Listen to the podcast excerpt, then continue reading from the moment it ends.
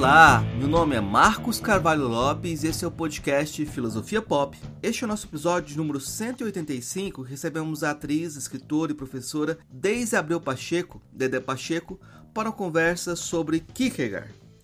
Deise Abreu Pacheco atua na fronteira entre artes cênicas, filosofia e literatura. É doutora em artes cênicas pela Escola de Comunicação e Artes da Universidade de São Paulo, com estágio de pesquisa doutoral na Dinamarca, na Universidade de Copenhague. Dentre suas principais publicações encontra-se o livro Assistir e Ser Assistida, Via e Limites de uma Estética Existencial, um percurso por escritos de Soren Kierkegaard, e junto com Ana Cláudia Romano Ribeiro, desenvolve no Instagram o projeto de quadrinhos A Vida de Daisy, que teve um primeiro volume publicado em 2022 pela Russitec e tem muito mais volumes por vir.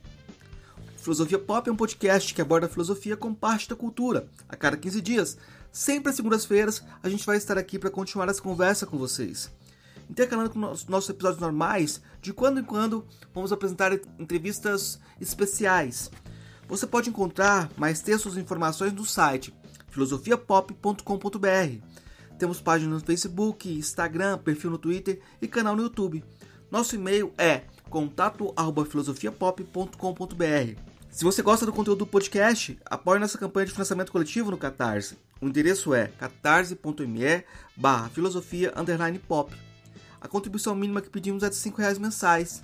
Se você preferir, pode contribuir através do nosso Pix, que é contato@filosofiapop.com.br. Se não pode contribuir financeiramente, ajude divulgando, comentando, indicando para amigos. Precisamos dessa força.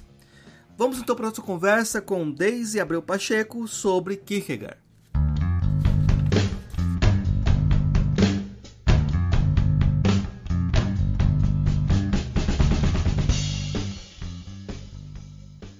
Hoje a gente recebe direto de Campinas a professora Deise Abreu Pacheco.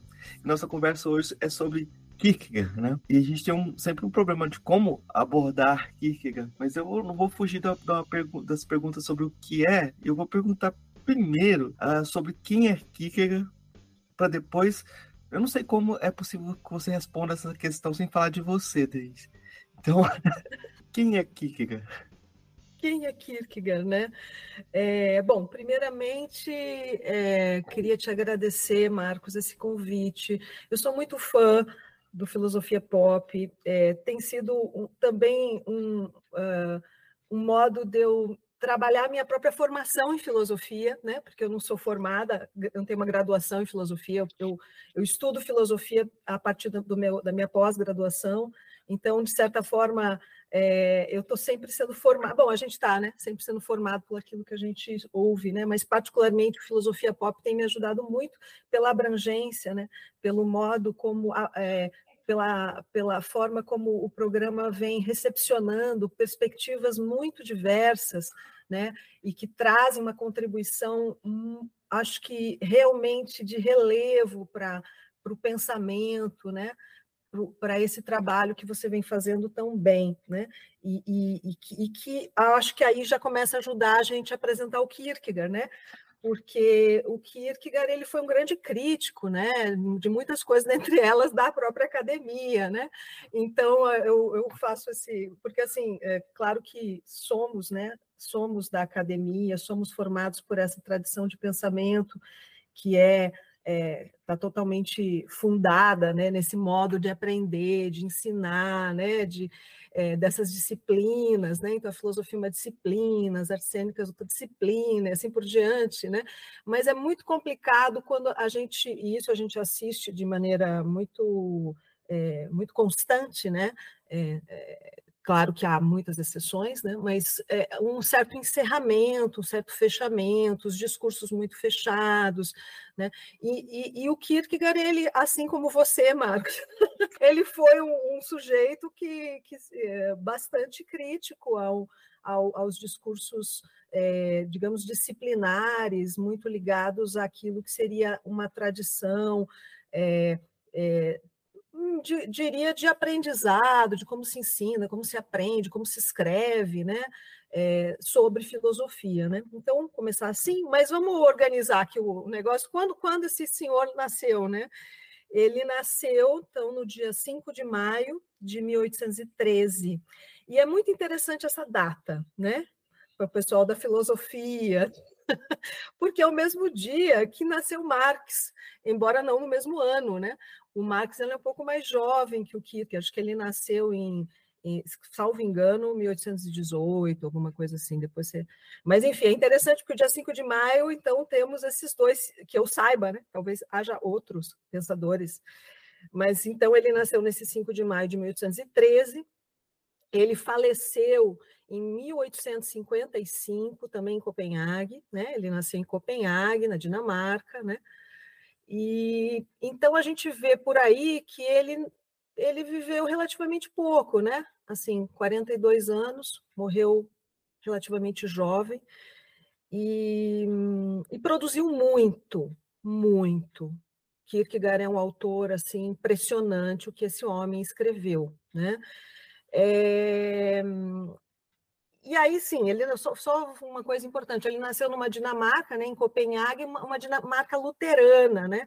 Então, esse aspecto também é fundamental para o pensamento do Kierkegaard. A gente não pode pensar Kierkegaard fora desse contexto, que é um contexto do luteranismo, né, do cristianismo luterano.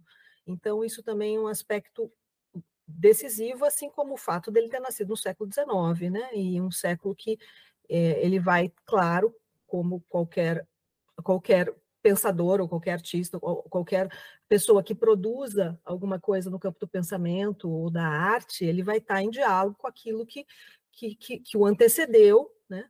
Então, portanto, ele é alguém que está em diálogo, né, com com Hegel, né, com o romantismo alemão, né, ele é um pós-kantiano, então mais ou menos localizando ele aí dentro de uma história da filosofia ou algo assim, tá?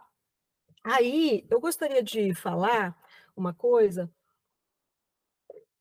pensando nessa apresentação do Kierkegaard, que eu acho muito importante mesmo, do meu ponto de vista, que é o seguinte: o Kierkegaard ele é um autor que é, acho que a gente tem que tomar alguns cuidados é, realmente bem grandes quando a gente vai lê-lo ou começa a pensar sobre ele. É, e tem uma questão que é bastante delicada na, na leitura de Kierkegaard, que é um recorte ou um, um, tipo de interpretação, né, ou um princípio hermenêutico que foi usado para ler Kierkegaard, que é, a gente pode chamar de biografista, ou um certo biografismo. Isso foi adotado e isso se realmente se consolidou numa leitura do Kierkegaard aí, é, um pouco depois que, que ele faleceu, né, mais para o final do século XIX, e isso se, realmente eh, se tornou um, um, um, fundamento hermenêutico, né? uma forma de você interpretar Kierkegaard, ou seja, o quê? A partir da sua biografia. Eh, isso se consolidou realmente dentro, do, dentro da interpretação da obra dele. Isso, é, a questão da biografia, a meu ver, não é um problema em si. Quer dizer, se alguém quer trabalhar biograficamente um autor, quer trabalhar biografia, tudo bem, é interessante, como, como tudo pode ser interessante. O problema no caso do Kierkegaard, que é bastante grave, é quando é, todo o pensamento do autor fica reduzido a uma espécie de paralelismo ou uma amálgama que, que às vezes pode acontecer, e isso não é, não é estranho e não é difícil de achar, particularmente quando a gente pensa numa difusão do Kierkegaard, assim, meio num esquema meio manual, né? meio assim de você encontrar uma explicação muito rápida para apresentação do autor. É, é, que seria assim uma espécie de a obra ela está completamente subsumida no, nos aspectos biográficos que muitas vezes são romantizados também né? Eu, inclusive, por causa disso, eu vou fazer uma provocação e não vou falar da biografia dele. eu não vou falar quais são essas questões. As pessoas vão achar com muita facilidade. Eu só abri a Wikipédia que vai estar lá toda, vai estar desfilado ali, que daí você vai interpretar a obra dele por causa do negócio do pai, por causa do negócio da noiva. Porque... E aí, assim, tudo bem, pode ser que haja, o que eu estou falando, não sou contra perspectivas que vão trabalhar com, esse, com esses traços, mas aí tem que ser de verdade, né? Tem que ser para valer, tem que ser uma coisa, por exemplo, a biografia feita por Joachim Garf, que, que eu tive também a felicidade de ser meu supervisor, né, quando eu estive é, é, fazendo o meu estágio lá em Copenhague, né, na, no Centro de Pesquisas Kierkegaard, na Universidade de Copenhague, o Joachim Garf tem uma, uma, uma biografia que se chama Søren Kierkegaard, né, que é como se fala Søren Kierkegaard em dinamarquês, Søren Kierkegaard, é uma biografia, é, e está traduzida para o inglês, não para o português, e ela é uma biografia bem curtinha, de mais ou menos 900 páginas. Então, por exemplo, para quem quer ler uma biografia para valer, né, assim, e que vai fazer um trabalho realmente de, de peso, né, eu recomendo ler a biografia do Joachim Garf. E o próprio Joachim Garf, que é um grande comentador de Kierkegaard, inclusive ele é o, o diretor hoje da, do, do Centro de Pesquisas de Kierkegaard, em Copenhague, ele tem uma visão que é o seguinte: o Kierkegaard ele foi um autor que criou a sua própria biografia. Portanto, é muito difícil biografá-lo. e nós estamos falando do, do, biógrafo dele aqui, que foi premiado. Essa biografia foi muito premiada, inclusive literariamente falando, né?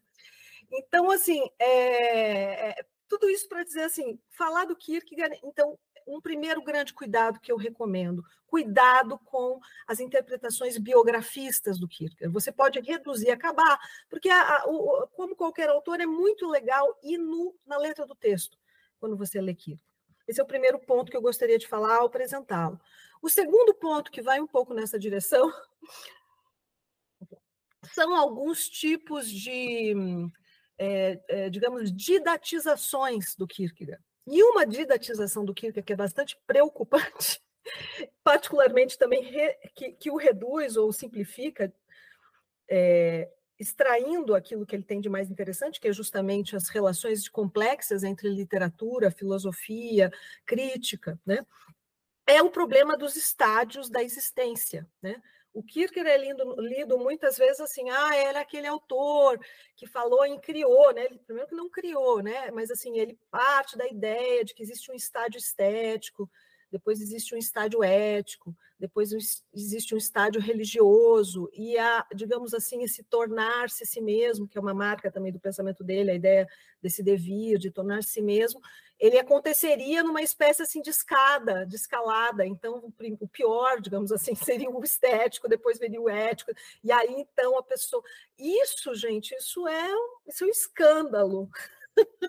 isso é escandaloso de ruim, porque não é isso, né? Não, não, não, é essa, não é essa questão. Não que ele não fale, né? Falando assim com uma calma em relação a isso. Não que ele não fale, claro que está presente na obra do Kierkegaard.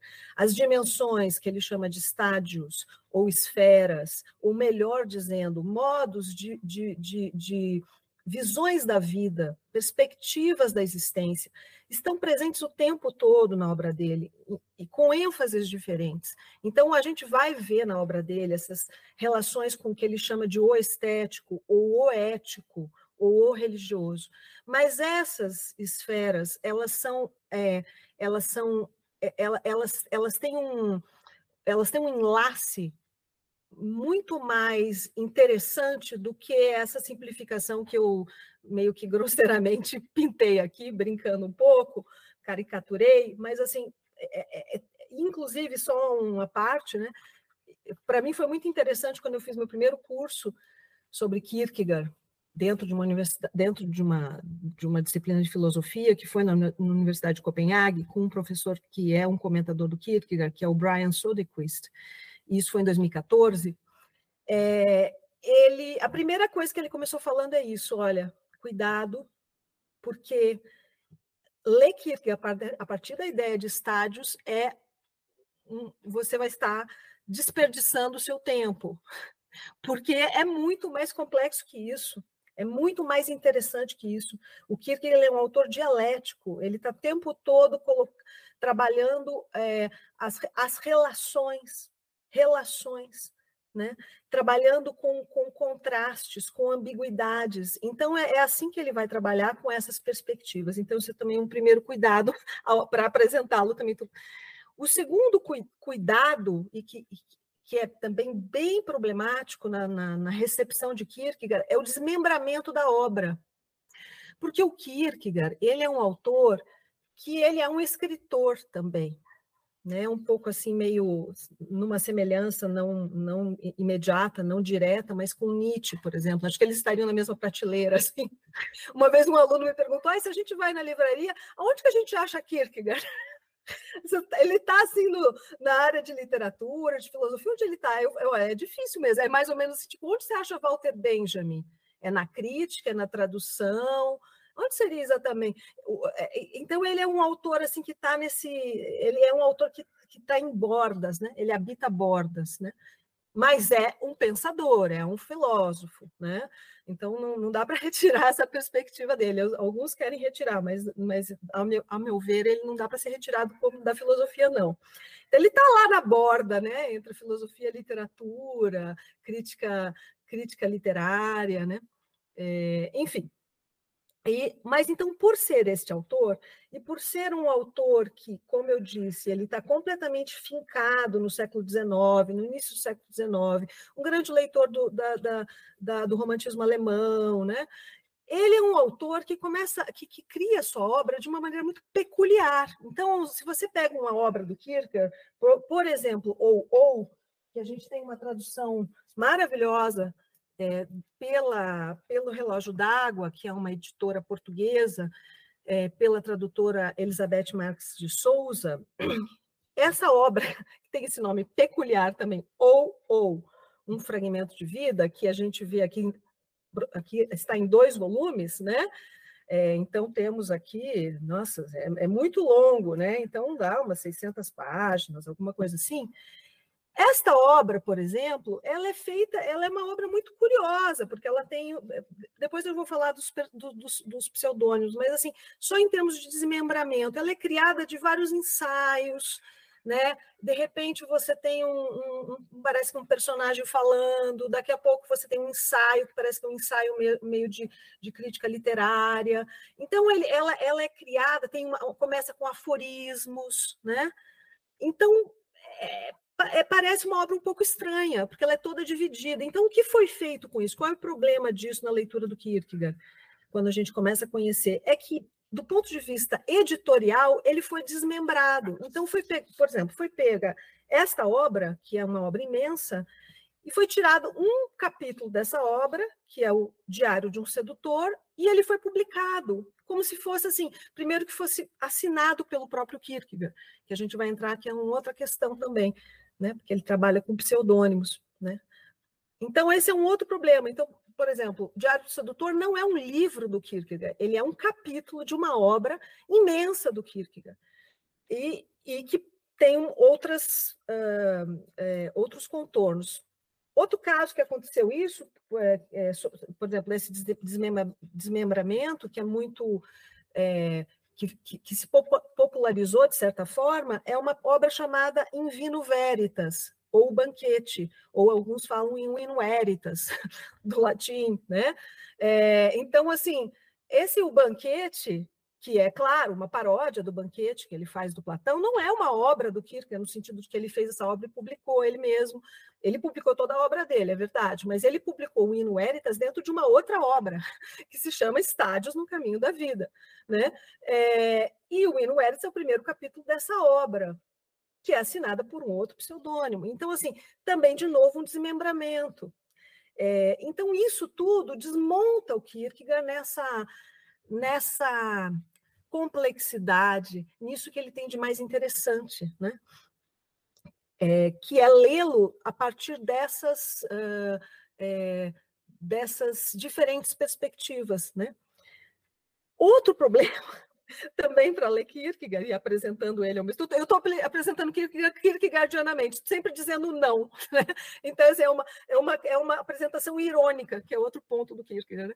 Então, eu estou dizendo não o tempo todo. Não leia Kierkegaard assim, não leia Kierkegaard. Então, o outro problema do não, não leia Kierkegaard assim,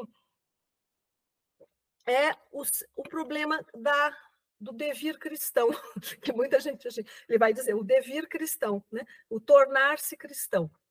Esse problema, né, é, que eu estou chamando de problema, né, na verdade é uma questão da obra dele, é uma, uma um, um, um, elemento, né, é, muito presente, decisivo no pensamento do Kierkegaard, esse devir cristão, ele pode ser compreendido de uma maneira um pouco fanática, muito dogmática.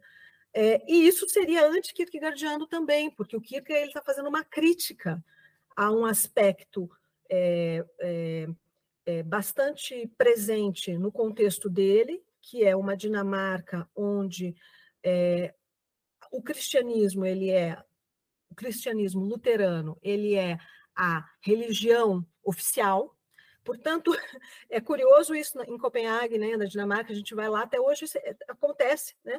Você, por exemplo, tem os, os, os, os ministers, os, como, os pastores, né? É, são servidores públicos. Então, eles são funcionários públicos. E o Kierkegaard faz uma crítica muito contundente a essa relação estatal, né, do, de um cristianismo estatal né? Então, esse é um aspecto. Outro aspecto é a naturalização do cristianismo, a ideia de que, por exemplo, você nasce cristão. Você está num país, então você nasceu nesse país, você necessariamente é cristão.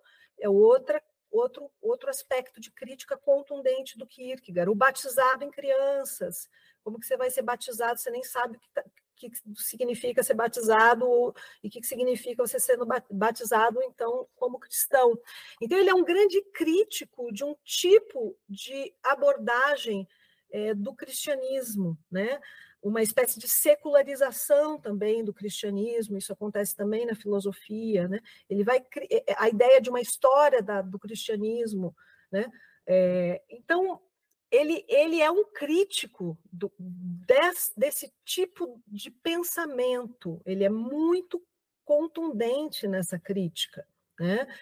É, ao mesmo tempo, não tem o outro lado também que pode ser perigoso, você querer tirar esse fundo ou esse, esse princípio Quer dizer, o outro fanatismo, um fanatismo seria você ser absolutamente querer o Kierkegaard ser cristão, o outro seria ele não ser seria também um fanatismo de, de leitura. Não dá para você tirar, numa leitura do Kierkegaard, você pensar o Kierkegaard, desmontá-lo dessa, uh, ou retirar uma, essa perspectiva crística que o Álvaro Valls, é, que é um tradutor no Brasil, né, um, uh, que deu, abriu os trabalhos, digamos assim, na tradução de Kierkegaard no Brasil, uh, talvez de uma maneira mais é, assim sistemática né, da tradução do Kierkegaard, ele, ele traduz por crístico, né, porque o, o Kierkegaard ele opõe essa ideia que eu estava falando de uma crítica mais à instituição, né, que ele chama de cristandade, e aquilo que ele chama, então, de crístico, que seria uma uma perspectiva, um, um, que não é uma doutrina, mas é uma forma de comunicação, é uma forma de estar, é um, uma forma de existir, né? Então, não dá pra, também para pensar o Kierkegaard fora de um contexto, uh, é, não fora de um contexto cristão também, mas assim, pensar Kierkegaard no sentido de que ele não tinha essa preocupação, ele tinha, ele quer pensar o que é ser cristão, mas ele, ele quer pensar o que é ser cristão com a mesma profundidade, com a mesma preocupação, e essa palavra é bem kierkegaardiana também, com essa preocupação que é que ele tinha quando ele pergunta o que é o ser humano. Então, o que é ser cristão também é uma pergunta: o que é ser humano? É, são coisas que. O que é esse devir cristão? É o que é esse devir humano. Né? Então, é, é realmente não dá para, a meu ver, não dá nem para ser o fanático da, da, da, instituição cristã e nem o fanático de tirar o, o, a perspectiva cristã do pensamento do Kierkegaard. Não dá mesmo, porque ele trabalha o tempo todo com, inclusive, conceitos cristãos né? É, e dogmáticos que ele vai confrontar. E o outro aspecto do não, então, para apresentar o Kierkegaard, eu falei do problema do biografismo, eu falei o problema do estádio da existência, o desmembramento da obra, o fanatismo, os problemas de fanatismo, e agora o problema do irracionalismo, né? É, é, o problema do irracionalismo também é um problema, porque também é, uma, é um corte hermenêutico, também é uma maneira de interpretar o Kierkegaard como se ele fosse um irracionalista, e isso não é o caso, é só você ler a obra dele, você vai ver que ele não é um irracionalista. ele está o tempo todo colocando a questão do pensamento em jogo. O, o problema para o Kierkegaard não é, é não é um, um, fideísmo, não é uma coisa assim, você vai entrar numa. Você vai, você vai é, pensar que o, o pensamento não tem lugar nesse processo existencial. Não, o pensamento tem um lugar decisivo, ele é muito importante para o Kierkegaard. O problema do pensamento é que ele, ele, ele está, você deve sempre, você, você deve pensá-lo como, como limite também, nesse sentido ele tem um diálogo grande com Kant.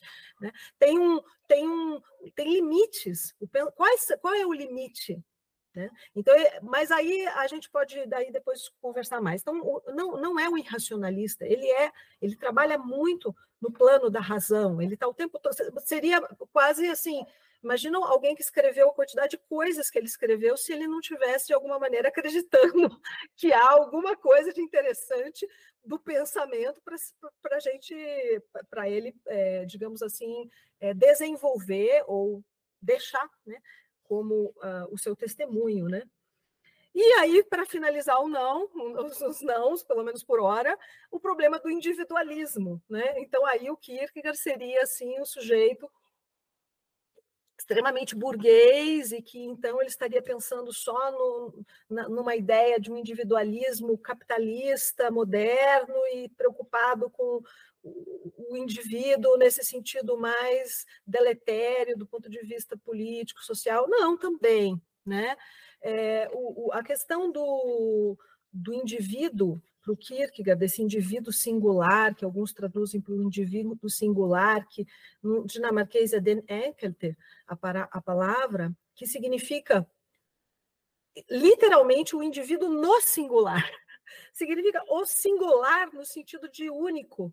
Então, o que ele está querendo dizer aí, aí de novo a gente não pode tirar ele do contexto dele, do século XIX, né? onde as questões da história estão sendo movimentadas, onde não por acaso aparece o Marx, onde aparecem os grandes movimentos de massa, que, que tem tem os seus lugares, claro, eu estou falando de uma maneira bem abrangente aqui. O que o Kierkegaard está chamando a atenção é a questão assim: como a gente não perder essa dimensão do um, mas não porque ele está dizendo que o coletivo não é importante, porque não, não é isso, né? É que há uma, uma, uma, uma, uma questão decisiva para a gente. Não há como a gente pensar o coletivo se a gente não pensar esse uno, esse um, esse eu. Como é que é isso? Como é que eu o que, que eu vou fazer com o coletivo se eu não tiver esse eu? Esse eu pessoal que fala, né? Então, aí, aí são, estou eh, trazendo um pouco assim de uma maneira mais é, panorâmica, tá? Essa ideia que também é, aparece, né, de crítica. Então, olha, eu não sei se eu consegui apresentar o Kirk, mas eu falei para caramba. Eu acho que você você fez um, um deu um, trouxe um turbilhão para a gente de coisas sobre o Kierkegaard e eu acho que isso é interessante. Eu fiquei lembrando de algumas coisas, assim. Eu fiquei lembrando de uma escritora portuguesa, Maria Gabriela Ensol, que Sei. é muito curioso como ela tem todo o texto dela sobre como ler, né? E uhum. você tá, tem muita atenção nisso. O título do seu livro é Assistir e Ser Assistida. Então você está sempre procurando falar como ler esse autor como ler ele da forma como devida, né? Se a gente for olhar o Santo Agostinho, ele é um teórico da leitura. Ele tá, o tempo todo o Santo Agostinho está explicando como que a gente deve ler para encontrar os sinais de Deus, né? Mas é uma coisa de, de uma, uma é, teoria da leitura. Mas eu vou dar um passo atrás sobre a filosofia. Eu lembro de um fragmento do, do Kierkegaard, alguém citando que ele fala de, de, de uma loja onde tem uma placa assim, é, passa-se roupa ou vende-se. Aí a pessoa entra na, na loja e pede para o produto e a pessoa fala, não, estou vendendo a placa. e ele compara, compara isso com a filosofia, né? A filosofia, você entra lá dentro achando que é uma coisa e de repente não. É, o, é só a placa que está sendo vendida, né? Então, como, como fugir disso? Aí eu fiquei pensando assim, como fazer filosofia na Dinamarca? Como fazer filosofia uh, no Brasil? E a resposta dele, assim, é claro, uh, o, o, pessoal sempre vai falar assim: para fazer filosofia você precisa ter o um diálogo com várias pessoas. Você não pode falar sozinho para fazer filosofia. Você precisa de uma comunidade para fazer filosofia, né? Um, e com quem com quem que quer dialogar? Ele precisou se desdobrar, né? Ótimo, exatamente. Isso. Eu queria que você comentasse um pouco sobre isso também, porque eu acho que, isso, isso. Eu acho que faz muito sentido. É, é, é assim, exatamente, é, ele, ele fez uma estratégia, né? Ele, ele realmente, de maneira muito consciente, o Kierkegaard faz uma obra montada, ele é obsessivo, ele inclusive faz textos para dizer como a gente tem que ler a obra dele, que é de uma arrogância inacreditável também, né? Porque, inclusive, é, é, é a gente tem que olhar o Kierkegaard, o, o próprio Joachim Garf, tem outro professor que eu também tive a oportunidade de conhecer e, é, que é também um grande comentador do Kierkegaard, que é o Arne Kohn, e ele fala também, eles falam disso, que é como você ler Kierkegaard contra Kierkegaard, né? Porque, claro, Kierkegaard também, né? Ele é o autor do século XIX, misógino, a gente pode falar de várias coisas ruins do Kierkegaard, né? Eu fiquei agora falando os nãos, mas assim, mas é, é, é, essa questão, né? De, de como, que o, como que o próprio Kierkegaard vai encontrar uma, uma interlocução para ele pensar, né? E ele faz uma obra montada, voltando ao ponto, ele monta a sua própria obra, ele monta, aquilo que o Joachim Garf, ele cria uma, uma biografia de si, né?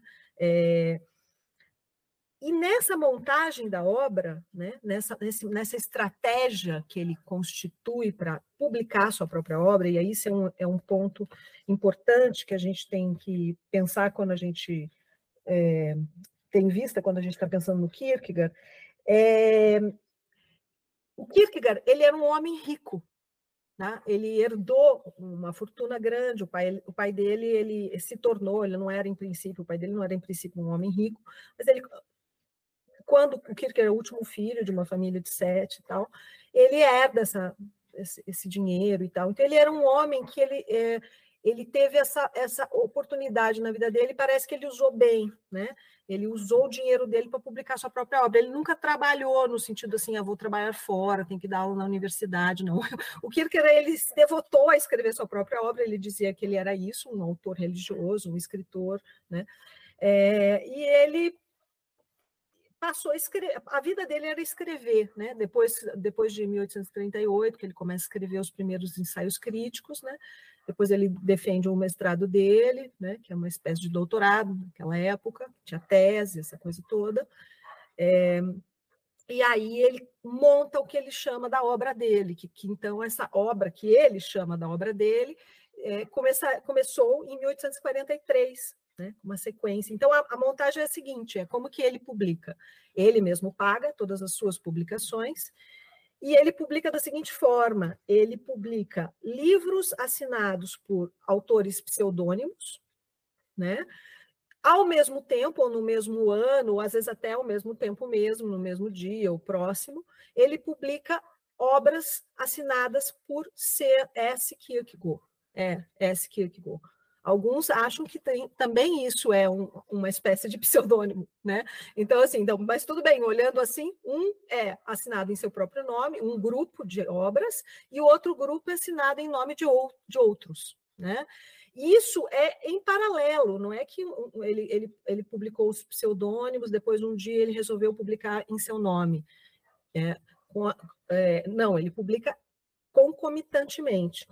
E o que é, digamos, o que difere estruturalmente esses dois grupos, né, é que esses, esse grupo que é assinado como pseudônimos, em pseudônimos, era aquilo que ele chamava, ou que pode ser chamado de obra estética, no sentido de que é, ela tem um elemento fortemente narrativo, mas são espécies de, de, de, de romances filosóficos ou novelas filosóficas, né? Então, ele tem uma, uma, um, um, tipo de. Ele, ele mostra formas de vida, modos de ver o mundo, é, essas esferas, essas perspectivas da existência são muito desenvolvidas nessas obras. E esse outro grupo, né, que a gente diria muito diferente, é, seria o que ele, chama, ou aparece como edi, discursos edificantes. Então, isso vão ser discursos edificantes, podem ser discursos devocionais, discursos cristãos, aí tem, depende do momento, tem um nome específico. Né? E esses discursos são basicamente uh, uh, uma relação que ele desenvolve com muitas vezes a partir de textos do Evangelho né, ou da própria Bíblia e como ele pensa, né, esse, como ele vai constituir uma, uma, uma abordagem, um pensamento a partir dessas, dessas premissas, digamos, né? E que são extremamente filosóficos também. Inclusive, se você, o próprio Heidegger, ele vai dizer em algum momento que o que há de melhor em filosofia em Kierkegaard está no, justamente nos discursos edificantes, né? Que então seriam esses que parece que seriam mais para o campo da, da teologia, né? Sim, claro que são também, né?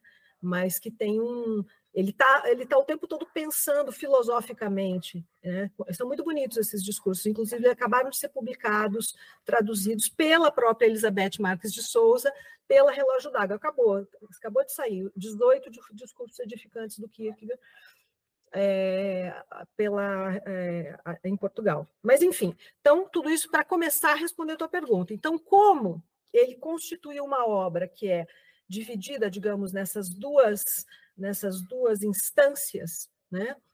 Ele então criou uma essa essa essa perspectiva dos pseudônimos para trabalhar esse esse lado, digamos, é, de vozes, de diferentes vozes, que você colocou muito bem, achei muito legal essa ideia. Então, ele encontrou um jeito de conversar consigo próprio, né? bem socraticamente. Ele arrumou uns, umas figuras assim para pensar uh, as várias possibilidades da existência, inclusive, e claro, junto com isso, aquilo que poderiam ser verdades, né? É, e aí tem muitos pseudônimos. O, o, o, Kierkegaard ele é um autor extremamente engraçado, né? É que a gente precisa ir, para quem lê o Kierkegaard, você precisa ir como que é, quebrando algumas barreiras para entrar, né? Porque ele é um autor extremamente erudito. Então, para você entrar numa obra dele, você quebrar algumas barreiras. Mas no momento que você começa a se envolver, você vai se divertindo muito com ele. Porque ele ele vai trabalhar duas, duas chaves muito importantes com esses pseudônimos, chaves de leitura do pensamento dele, sim, hermenêuticas também, que são a ironia e o humor, né? São mesmo, ele, ele coloca isso de fato no pensamento dele, inclusive o, aquilo que seria o mestrado, doutorado dele, é sobre Sócrates, né? Se chama uh, o sobre o conceito de ironia, constantemente referido a Sócrates, né? Ele não considera como, como parte dessa obra dele, ele próprio, né? Claro que é obra dele, né? Tá, inclusive publicada em português, pelo traduzido pelo professor Álvaro Vols e pela Vozes também, né? É, mas, enfim, ele começa, como eu disse, começa a considerar a obra dele a partir de 1843, quando ele começa a publicar esses pseudônimos, e são muitos, né? Então, por exemplo, em, em 1843, ele publica é, três obras que marcam essa, essa, esse exercício dessas personas que ele vai criando, né? Uma que é o Temor e Tremor, que eu trabalhei bastante na minha pesquisa, que é assinada pelo esse autor chamado Johannes de Silêncio, que só assina essa obra, nunca mais esse Johannes de Silêncio aparece, mas ele é bastante famoso, porque essa obra é talvez seja uma das mais famosas do Kierkegaard. Depois, é, no, no mesmo dia, ele publica o, A Repetição, que é uma obra também decisiva para o pensamento contemporâneo, inclusive em filosofia, né? não só a obra repetição, mas a noção de repetição e o pensamento sobre repetição, né? que o Kierkegaard traz na obra dele como um todo, mas nessa obra em particular, né? que também está publicada pela Vozes, e aí com a tradução do, do, do professor José Miranda Justo, né? E na repetição a gente tem um pseudônimo muito importante que é o Constantin Constantius, que depois ele reaparece em outras obras dele, né, como personagem. É, e tem também um, uma figura que não é exatamente um pseudônimo, mas é muito importante, às vezes é considerado como um pseudônimo, que é o jovem rapaz. Né?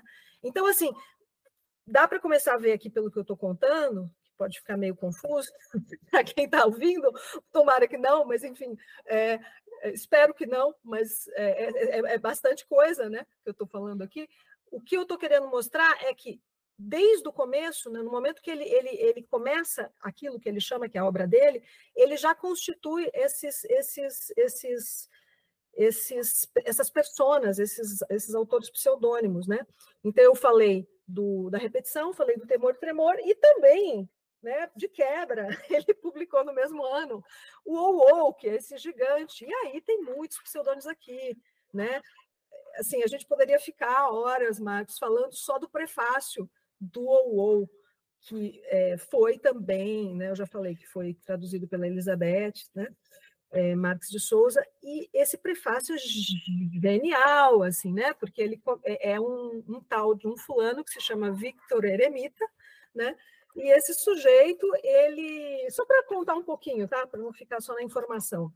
Então, o, o, o Vitor Eremita, só para ter uma ideia, né, ele começa esse prefácio contando a história de como ele achou, então, esse, esse, esse, isso que vai virar esses livros, esse livro, esses, esse livro gigante que ele, então, Vitor Eremita, publica. E esse Vitor Eremita, ele conta né, que ele é um, ele vive um, um problema né, assim, na, na vida dele, que é o seguinte, ele tem para ele que o interior ele não é idêntico ao exterior. Aquilo que é do campo da interioridade é incomensurável que aquilo que seria do campo da exterioridade.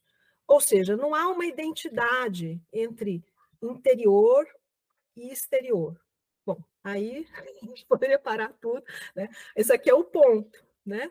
É, o ponto da, do pensamento do Kierkegaard. Então, mas o Victor Eremida, ele vive, olha como acontece, né, mais ou menos, é, é totalmente narrativo, ele não vai fazer um, é, fazer um sistema para explicar isso, ele vai contar uma história. Então, ele conta a história desse Victor Eremita, esse sujeito, que tem esse nome muito curioso, inclusive, Victor Eremita, ele tem esse problema, ele, ele vive encafifado com essa ideia, de que o interior, então, não é idêntico ao exterior, a interioridade é incomensurável com a exterioridade. E aí, um dia, ele está passando lá na rua, ele vê um antiquário e ele vê uma escrivaninha antiga, velha, na vitrine. E ele fica, começa a ficar apaixonado pela escrivaninha. E ele fala: Não, não vou comprar. Imagina, Imagina, vou comprar uma aí, aí isso vão vários dias, ele passa, ele olha desgueira. É uma coisa toda muito louca, ele vai ficando realmente apaixonado pela tal da escrivaninha, até que um dia ele compra a escrivaninha, ele instala aquela escrivaninha no, na, na casa dele, e aí tem uma situação X um pouco adiante, que ele, ele vai fazer uma viagem e olha, que interessante todo o contexto. É uma viagem, tem uma urgência, ele está ele, ele tá preparando essa viagem há muito tempo, ele acorda muito cedo, tem uma carruagem esperando ele, o postilhão, né, que tem aquele negócio do, do correio, do, do, da, da, carruagem, quem dirige a carruagem, está tocando lá o sino, ele tem que descer. E, de repente, ele lembra que ele não tem dinheiro, ou ele não tem dinheiro suficiente, então ele resolve ir lá pegar na escrivaninha. E justamente dentro dessa situação, de urgência, que ele tem que sair, que tem um desejo também, não é que ele tem que sair por nada, ele tem, tem um desejo que ele quer sair de casa para essa viagem, ele precisa pegar o tal do dinheiro. Só que ele começa a abrir a, a escrivaninha e ele descobre que, que ele não consegue tirar, tem lá um, um compartimento secreto que ele não consegue abrir. E aí ele começa a ficar tão obcecado para abrir aquilo que ele pega uma marreta e começa a bater na escrivaninha.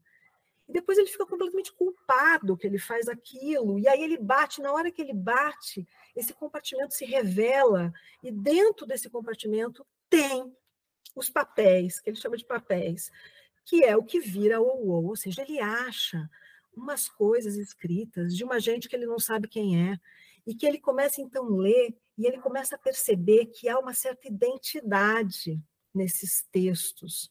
E aí ele inventa que ele, fala, ele divide, ele organiza, ele, ele edita tudo isso e ele vai falar: olha, essa primeira metade parece que é escrita com um sujeito meio assim esteta, um, um cara que, que é aquilo também que a gente pode chamar de ironista, né? Ele é uma figura muito interessada na estética, em questões da música, da tragédia, das artes. Eu vou chamar ele de A ponto, o A, e o outra parte parece que tem um juiz, uma figura meio assim, que ele chama então de, de William, de William, que é um juiz. E eles criam um diálogo, tem um diálogo entre eles. Então, é, veja, o que eu estou querendo chamar a atenção. Realmente é uma história, realmente é uma narrativa, realmente a gente vai entrando nessa história, que é muito engraçada, só que o que ele está trazendo o tempo todo é o pensamento dele. né? Essa questão da, do interior ser incomensurável com o exterior, tudo isso é o pensamento do Kierkegaard, que vai ser desdobrado de muitíssimas formas ao longo da obra dele. Então a gente vê uma figura muito curiosa contando uma história e aí ele vai, ele vai também, tem uma outra figura que eu, que eu já tinha mais ou menos é, é, trazido aqui, que é o Johannes Sedutor, que seria o autor dessa obra, que então depois é desmembrada e chamada do Diário do Sedutor, né, que está tudo aqui. Então, assim, um, um exemplo da, do sabor, né, da, de como esse, esses, essas personas, né, esses pseudônimos, eles ocupam o pensamento do Kierkegaard de uma maneira fundante. E, e aí, uma coisa que é, acho bastante interessante é a gente pensar no Kierkegaard como, então, um autor de autores. Né? Porque o pseudônimo para o Kierkegaard, como parece evidente aqui pelo que eu falei, ele não é uma situação do tipo, ah, eu preciso colocar outro nome, que eu preciso me esconder por uma questão de censura ou por uma questão puramente de moda, agora né, existe um modismo. Não, ele é fundante, né? ele, ele, ele, ele estrutura o pensamento do Kierkegaard.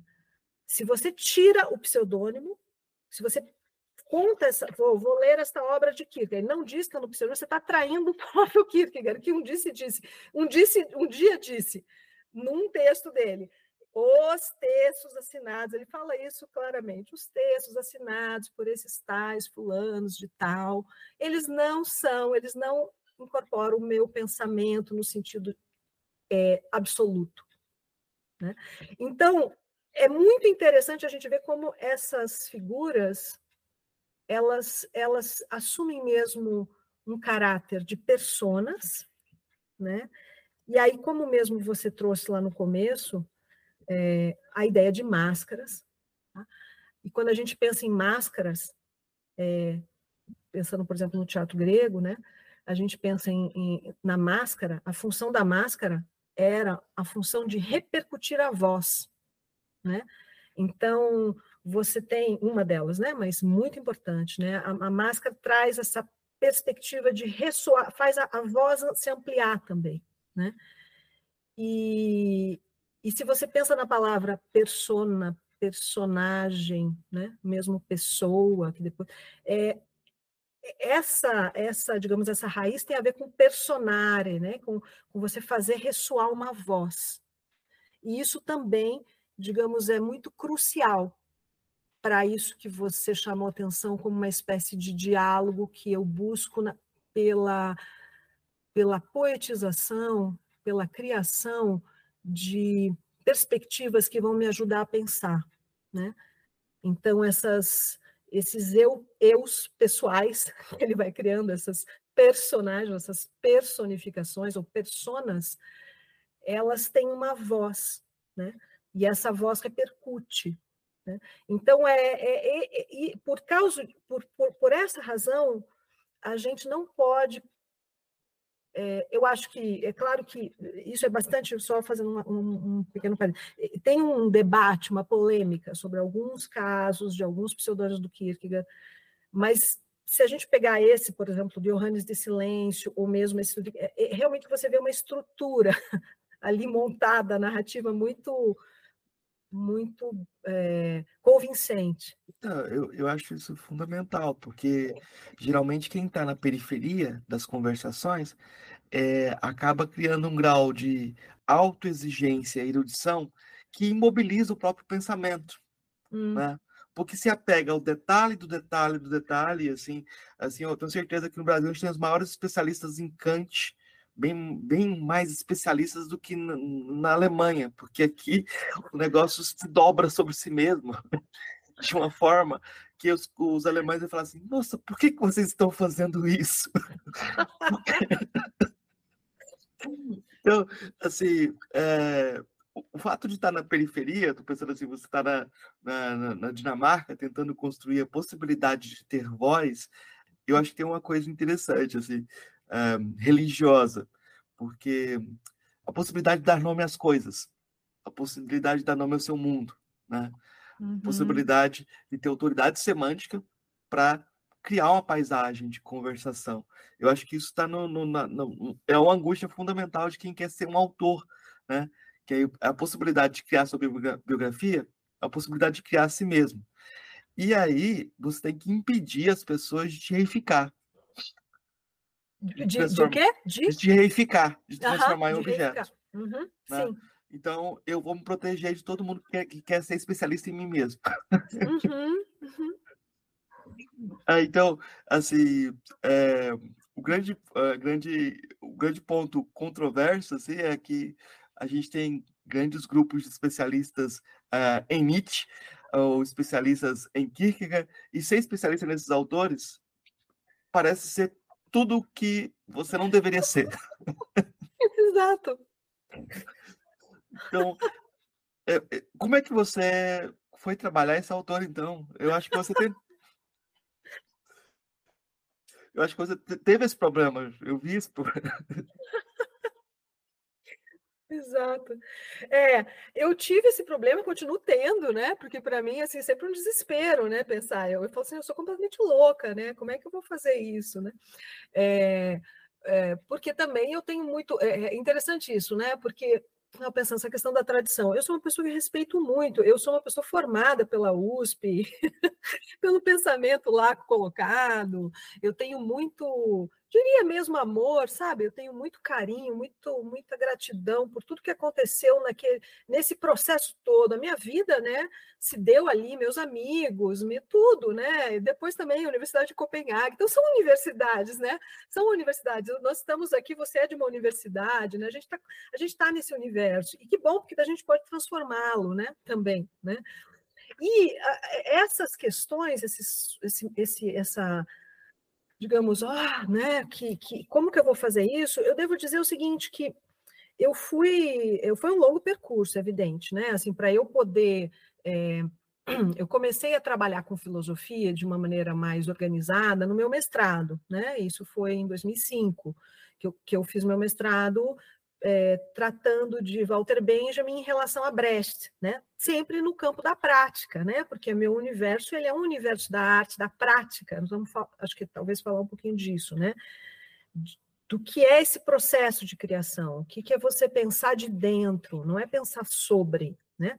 Existem é um, digamos, é uma é uma uma perspectiva metodológica aqui, né, que a gente está falando. Então, assim, é, quando você, tá, você trabalha com a pesquisa em arte, né, você pode fazer uma pesquisa sobre arte, né, do ponto de vista da crítica ou da teoria, né, a minha, o meu a minha trajetória, o meu trabalho, essa tese, o meu mestrado, ele sempre vai, metodologicamente falando, eu parto de dentro.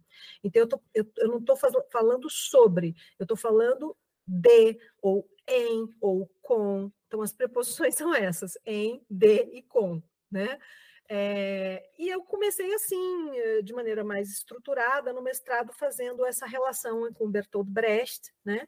que eu trabalhei durante 10 anos, uma, tipologia dramatúrgica de Brecht, que se chama é, Lehrstück, que são as peças didáticas, traduzidas ou por, por jogos de aprendizagem, ou peças de aprendizagem, ou peças didáticas.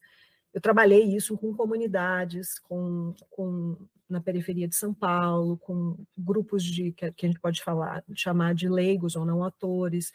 Então, assim, isso tudo foi me levando para um diálogo com Brecht, com Walter Benjamin, como um leitor de Brecht, e isso me aproximou de Walter Benjamin, o que foi muito bom para mim. E eu comecei a trabalhar um pouco mais filosoficamente, né? É, disso, aí tem uma longa história, né, da minha atuação aí relacionada a essa, digamos, a esses diálogos, eu comecei a, a, a descobrir o, o, Kierkegaard a partir, exatamente nessa época também, a partir de Roland Barthes. e com Roland Barthes, numa obra dele, que na verdade é uma conferência, transformada em livro, né, é, a aula, eu, eu localizei ali, eu falei, nossa, quero conhecer esse autor. E aí uma série de coincidências aconteceram e, resumindo, eu, uh, a partir de 2010, eu resolvi que eu ia fazer aulas de dinamarquês. Falei, ah, bom, eu, eu ou eu iria seguir para Walter Benjamin e eu ia estudar alemão mesmo, e falei, vou. Mas eu falei, não, eu, eu acho que eu preciso ir para esse autor, é muito intuitivo o estudo, né? Para esse autor aqui, que eu não conheço nada desse Kierkegaard, que eu vi ali o que, que o Roland Barthes fala um pouquinho dele. É, e eu fui, né? E eu resolvi fazer aulas de dinamarquês. E, e foi muito importante para mim. Eu comecei a estudar dinamarquês. Não para falar dinamarquês, nem falo, não tenho essa pretensão, mas para poder me aproximar dessa cultura, dessa, dessa, dessa, desses conceitos, dessas ideias, no sentido de, de estar próxima mesmo daquilo que, que é a língua desse homem, né? desse, desse autor, desse sujeito aqui, desse senhor. E aí, por causa disso, eu acabei tendo a oportunidade na época, eu era funcionária pública, então eu tinha condições de, nas férias, bancar algumas viagens que eu fui para a Dinamarca, e assim foi indo. Né? O que eu estou querendo dizer com isso é que eu, eu realmente é, coloquei na minha cabeça que eu tinha que entrar, dialogar com essa cultura, entrar nesse universo, de um, de um, no sentido mais amplo, né? não só pela filosofia, pela cultura, pela experiência. Eu fui lá, fiquei lá na cidade, conheci gente, tenho amigos, é, vivendo lá na, em Copenhague. Eu, e, junto com isso, eu fui me aproximando né, do que seria, então, esse diálogo com a filosofia propriamente. Né? E, e aí eu devo dizer, Marcos, que eu, eu eu, foi muito bom para mim, porque eu fui muito apoiada, sabe? Então, eu consegui a bolsa da CAPES, eu consegui a bolsa da FAPESP para o meu doutorado. A FAPESP bancou todo, e é bom dizer isso aqui, né? É, a FAPESP bancou todo o, toda a minha pesquisa, né? Internacional, no Brasil, é, com todas as, os, os, digamos, as peculiaridades dessa pesquisa, que é uma pesquisa de campo, que envolve uma cineasta, que envolve uma série de coisas, né? Então, assim, para dizer que, embora, claro, seja um grande desafio, e até hoje eu seja muito temerosa, tenho sempre frio na barriga quando vou falar, meu Deus, como é que eu vou né, participar de um negócio de filosofia, né? É, é, ao mesmo tempo, eu fui muito amparada. Isso foi muito legal. Eu fui muito, assim, por exemplo, a, a minha chegada a, é, no, no, no, centro é, é, Kierkegaard, né? De, da Universidade de Copenhague, tem os maiores, os, os, grandes, as grandes mentes foram muito receptivas comigo, o, o próprio Joachim Garf, né? Então, que foi meu supervisor, tantos outros professores que me ajudaram, ou colegas pesquisadores, embarcaram na pesquisa, né? Então, o que eu, o que, na verdade, o que eu aprendi com isso, digamos, de, uma, de um jeito muito legal, é assim, sim, a gente tem uma espécie de é, problema, é, que é esse que você acabou de dizer, mas é que eu não acho que é uma coisa só da filosofia, não. Eu acho que é uma coisa da academia. Nas artes cênicas a gente tem também, acho que a gente deve ter em todos os lugares, que é essa espécie de. É, um certo encastelamento, eu diria, quando a gente começa a encaste se encastelar demais e fechar demais e começar a querer é, é, ser dona, né? Ser dona de um autor, aí tem uma linha que sabe mais que a outra linha, porque essa linha é a melhor, essa não é a melhor, essa, ah, essa é boa mesmo porque ela fala aquilo, aquela não é, aquela. Então, isso tem, acho que em todo lugar, né? Toda a área que vai se especializando. Agora, o que eu vivi foi muito o contrário disso foi assim, nossa, que legal, que abertura. Cheguei lá com uma coisa meio louca, né? Que é meio louca essa minha pesquisa, assim. Até para próprias, as próprias artes cênicas é meio louca. Então, e a todo mundo foi, foi dialogando, eu fui conseguindo vários amigos, vários, várias pessoas aliadas. Apresentei as coisas lá em Copenhague, grandes figuras ali pensando comigo, muito generosos de modo geral, viraram amigos, né? É, então, assim, para dizer que é, é, tão é tão interessante a vida, né? Porque ela tem todo esse lado mais mesquinho, mas ela pode ser muito legal também. E eu, e eu pude experimentar muito esse lado esse lado de abertura, de diálogo, é, que não fica nesse nheco-nheco, nessa mesquinharia, né? que a gente pode pensar as coisas de uma maneira mais é, é, mais dialógica, né? mais com, né? mais com, menos sobre, não no sentido de que o sobre não é bom, é bom também, né? porque senão parece, ah, ela não gosta de crítica. Não, não é nada disso, eu acho super legal, adoro ler crítica, adoro ler, mas às vezes é quase como se fosse ficasse numa hierarquia de valor, isso é sempre um problema, eu vejo isso por ser da área das artes, né? Quase como se assim, quando você é da prática, ou você está trabalhando a partir da dimensão do com, da dimensão do, de dentro, é quase como se fosse um certo, às vezes pode ser olhado como um certo demérito, né? Parece que é menos, né? Porque você trabalha com determinadas perspectivas, né? Por exemplo, eu trabalho muito com close reading, né? Então, eu vou lá no texto, pego um trecho, fico lá milhares de anos naquele texto. Então, você nossa, mas a pessoa ela entende de um trecho, né? E é um pouco a verdade, é verdade, só entendo de um trecho. Se é que eu entendo, né? Porque cada vez eu me. me... Mas é isso que eu queria dizer, não, não sei se, se respondi também. o que você estava perguntando? É, mas esse não sei se respondi é, é o é a nossa chave, a gente está dentro dele, assim, porque a questão é como chegar a ser si mesmo. Como chegar a ser si mesmo, né? É.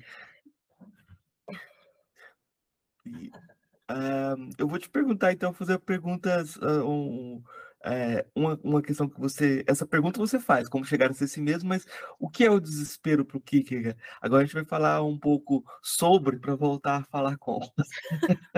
tá. O que é o desespero para o Kierkegaard? Para o Kierkegaard, uh, quem escreve esse livro né, é o Anticlímacos, é um pseudônimo, mas é um pseudônimo que o Kierkegaard põe acima de si mesmo, segundo ele mesmo segundo ou pelo menos o Sean Kierkegaard. Ele fala, Sean Kierkegaard diz que é, anticlímacos ele está é, é, como que ele tem uma visão muito elevada, muito idealizada. É, ele tem algo sobre essa figura do anticlímacos que supera sua próprias, suas próprias possibilidades, né? Então ele põe lá o, o sarrafo bem em cima. Enfim, então o Anticlímax escreve esse livro, tá? Ele assina esse livro. O Anticlímax também assina um outro livro do Kierkegaard, que é o Prática, foi traduzido também no Brasil pelo Paulo Abe, chama Práticas do Cristianismo, Exercícios do Cristianismo. Mas, enfim, é, o que, que é o desespero, então, a partir dessa obra, né? É, é, A Doença para a Morte, né? que, como eu disse, foi agora traduzida recentemente pelo Jonas Ross, pela editora Vozes. É, o desespero é, uma, é um desequilíbrio, ou uma discrepância. Né? Então, ele faz assim, uh, na primeira parte do livro, esse livro, A Doença para a Morte, ele divide o livro em duas partes. Né? Na primeira parte, ele se dedica muito a pensar o eu, ou aquilo que ele vai chamar de si mesmo, que em dinamarquês é selva, que parece muito com o self, né, do inglês.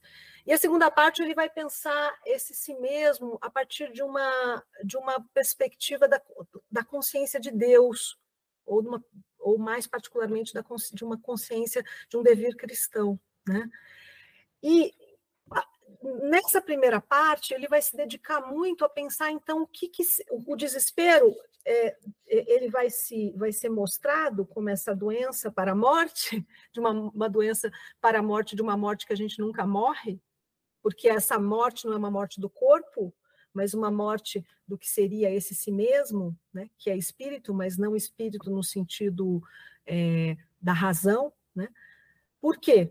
Porque o, qual é o desequilíbrio? Qual é essa discrepância que eu dizia? O que, que é o desespero? É que, para Anticlímacos e Kierkegaard, então, é, o si mesmo ele é uma síntese entre polaridades opostas.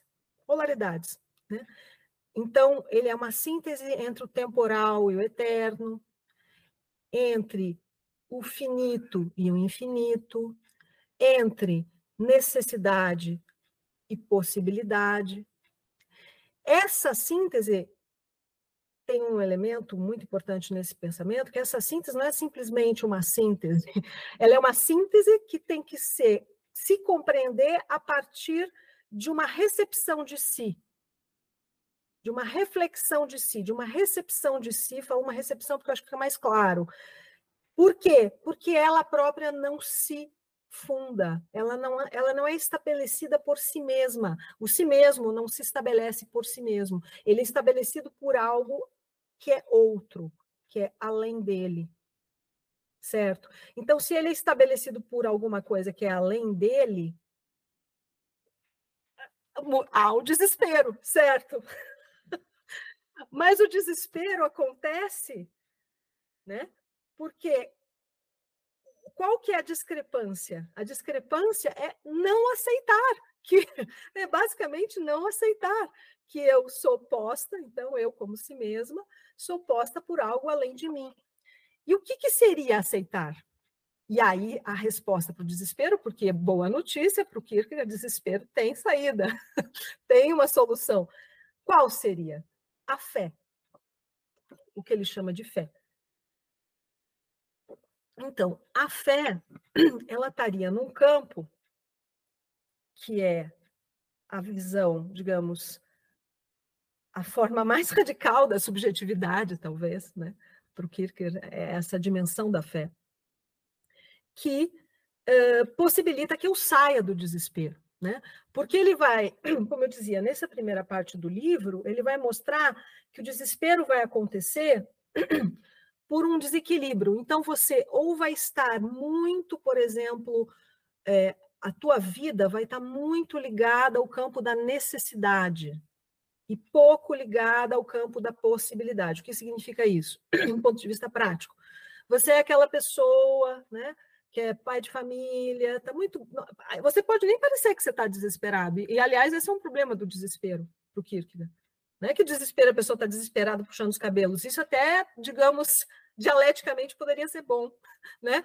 Mas o problema do desespero é justamente quando você nem percebe que você está desesperado. Então, por exemplo, esse caso, necessidade e possibilidade.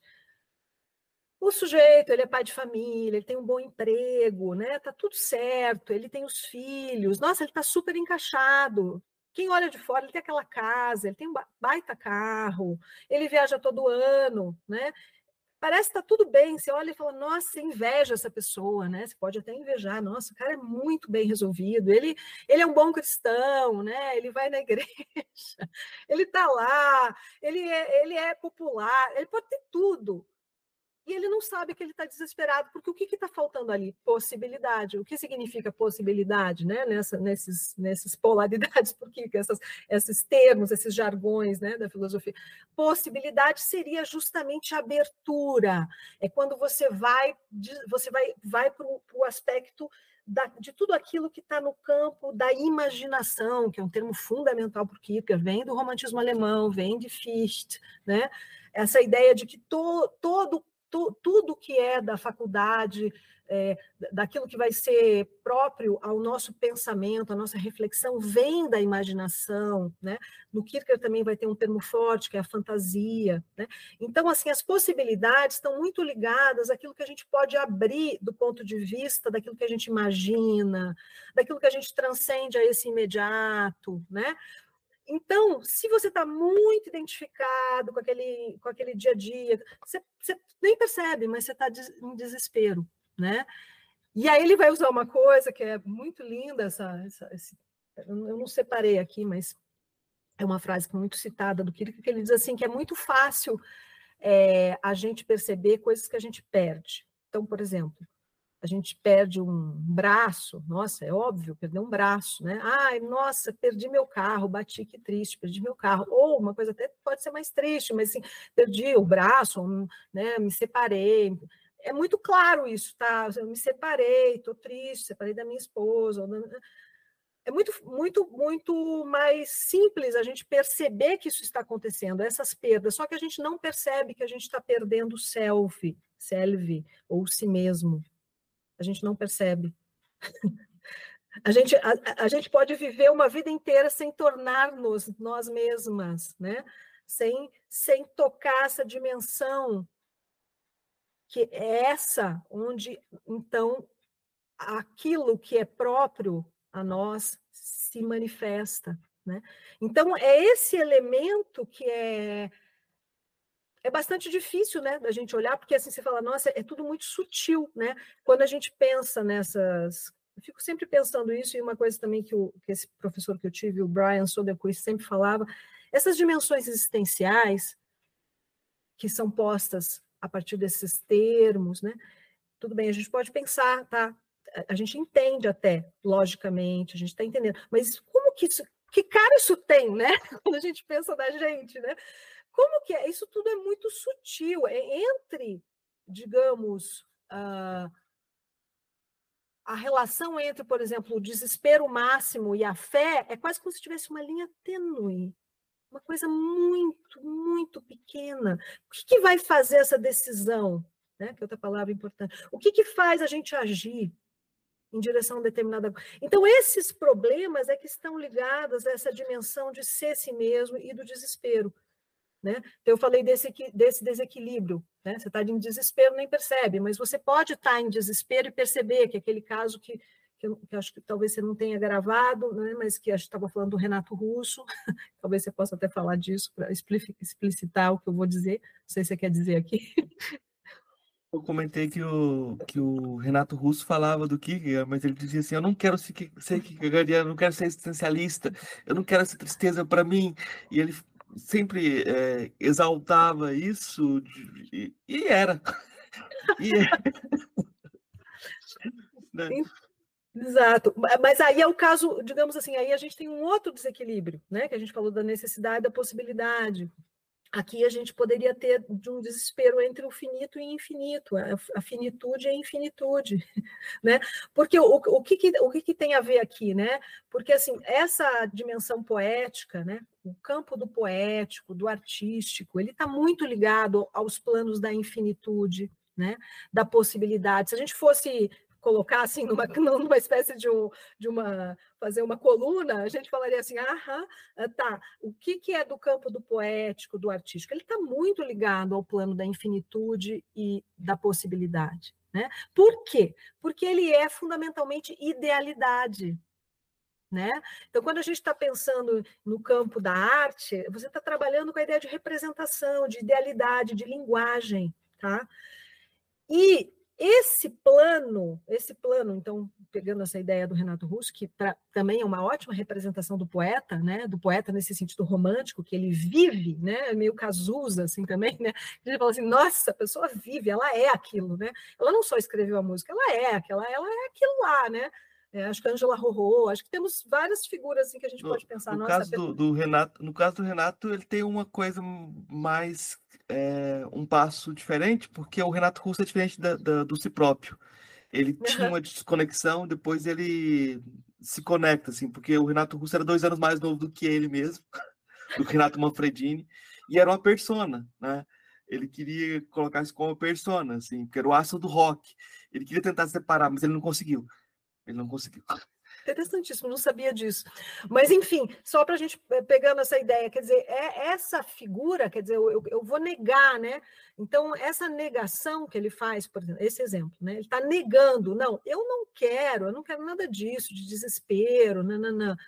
Mas como sair disso? Então, assim, é, de fato, do ponto de vista existencial, você pode sair disso numa idealidade, num, num, campo da idealidade, num campo de uma obra. Você pode inventar uma obra, uma música, e você, você, você inventa uma persona, você conta uma biografia sobre si, mas de fato, na sua vida, na sua experiência, naquilo que você vive, no seu da pele para dentro, você consegue, né? Então aqui nós temos o desespero que seria essa dessa infinitude, quer dizer, eu, eu há um campo da idealidade que me consome, e eu perco a dimensão, então, dessa.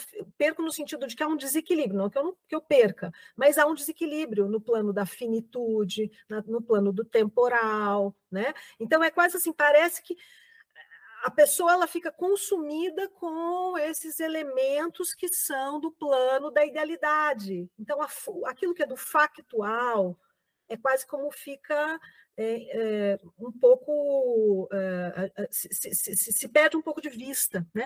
E aí pode acontecer o caso dele, que é o, que o chamado desespero que o que o Jonas Rosa ele, ele traduz por desespero obstinação, né? Pode ser também desespero desafio, essa ideia que eu desafio, sabe assim? Ah, é, tem um Deus? Tem nada. Ou se tem, tô nem aí. Olha, olha que, que, péssimo que você foi comigo. Olha, olha o que eu. Se você é Deus, ele fala isso, inclusive, no próprio própria doença para a morte. Esse ser, esse ser, esse si mesmo desafiante, ele pode dizer: "Ah, é? Então você vai ver como eu vou ser ruim. Você me criou? Eu vou te provar que a sua obra é a pior obra do mundo. Né? Então, tem um certo desafio à própria ideia de, de ser criatura. Né? Então, tem um, um, elemento desafiante. Só que, como a gente conversava um pouquinho ao início, isso é muito importante, porque, veja, não é um, o Kierkegaard não é um autor moralizador, ele não é moralizante. Ele não está pensando isso, nada disso do ponto de vista das noções de virtude. Aliás, fé, para o Kierkegaard, não é o oposto de virtude é o oposto de desespero. Olha que interessante. Né? De, de, de, pecado. Né? Tem aí uma noção aí de pecado, que depois a gente pode entrar também, que é um bem cabeluda, porque temos uma tradição dogmática aí, né? Mas enfim, só para a gente não perder o ponto aqui. É, olha que interessante. É, essa figura que está querendo romper com Deus, ou essa noção de Deus, depois ele vai chamar de concepção de Deus, ideia de Deus ou do outro, que é esse outro absoluto que então me cria, porque de fato eu estou aqui, não fui eu que me criei, tá certo? Quem, como? Eu não escolhi, vamos dizer assim, existencialmente falando, ou do existencialismo falando, eu não escolhi estar aqui. Né? Então, de certa forma, sartrianamente falando, eu posso dizer, eu estou condenada à liberdade. Né? eu não escolhi. Agora, esse ponto para o Kierkegaard, quando esse ser ele chega a esse nível de, de debate, né, de embate, com essa dimensão de que ele, então, é algo que aconteceu, e ele não tem como. Como que ele vai.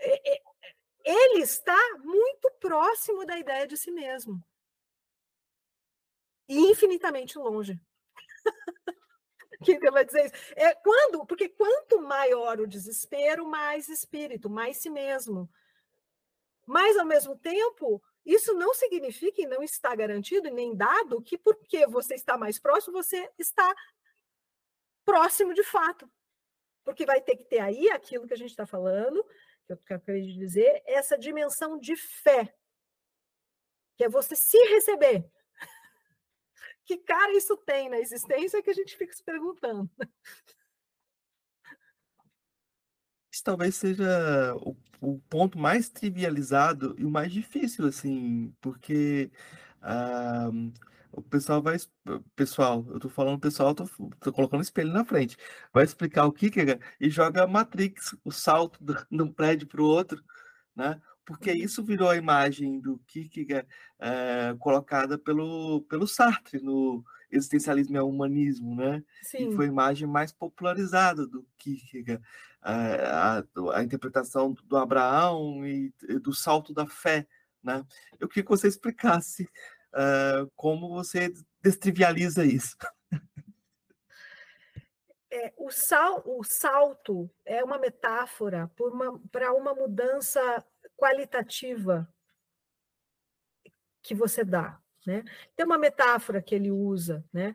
e é um salto para a fé, né? não é um salto da fé, é um salto para. Esse é, o Kierkegaard, ele a gente falando das mesquinharias, do léxico, ou é, tem alguns, algumas mesquinharias que são importantes, né?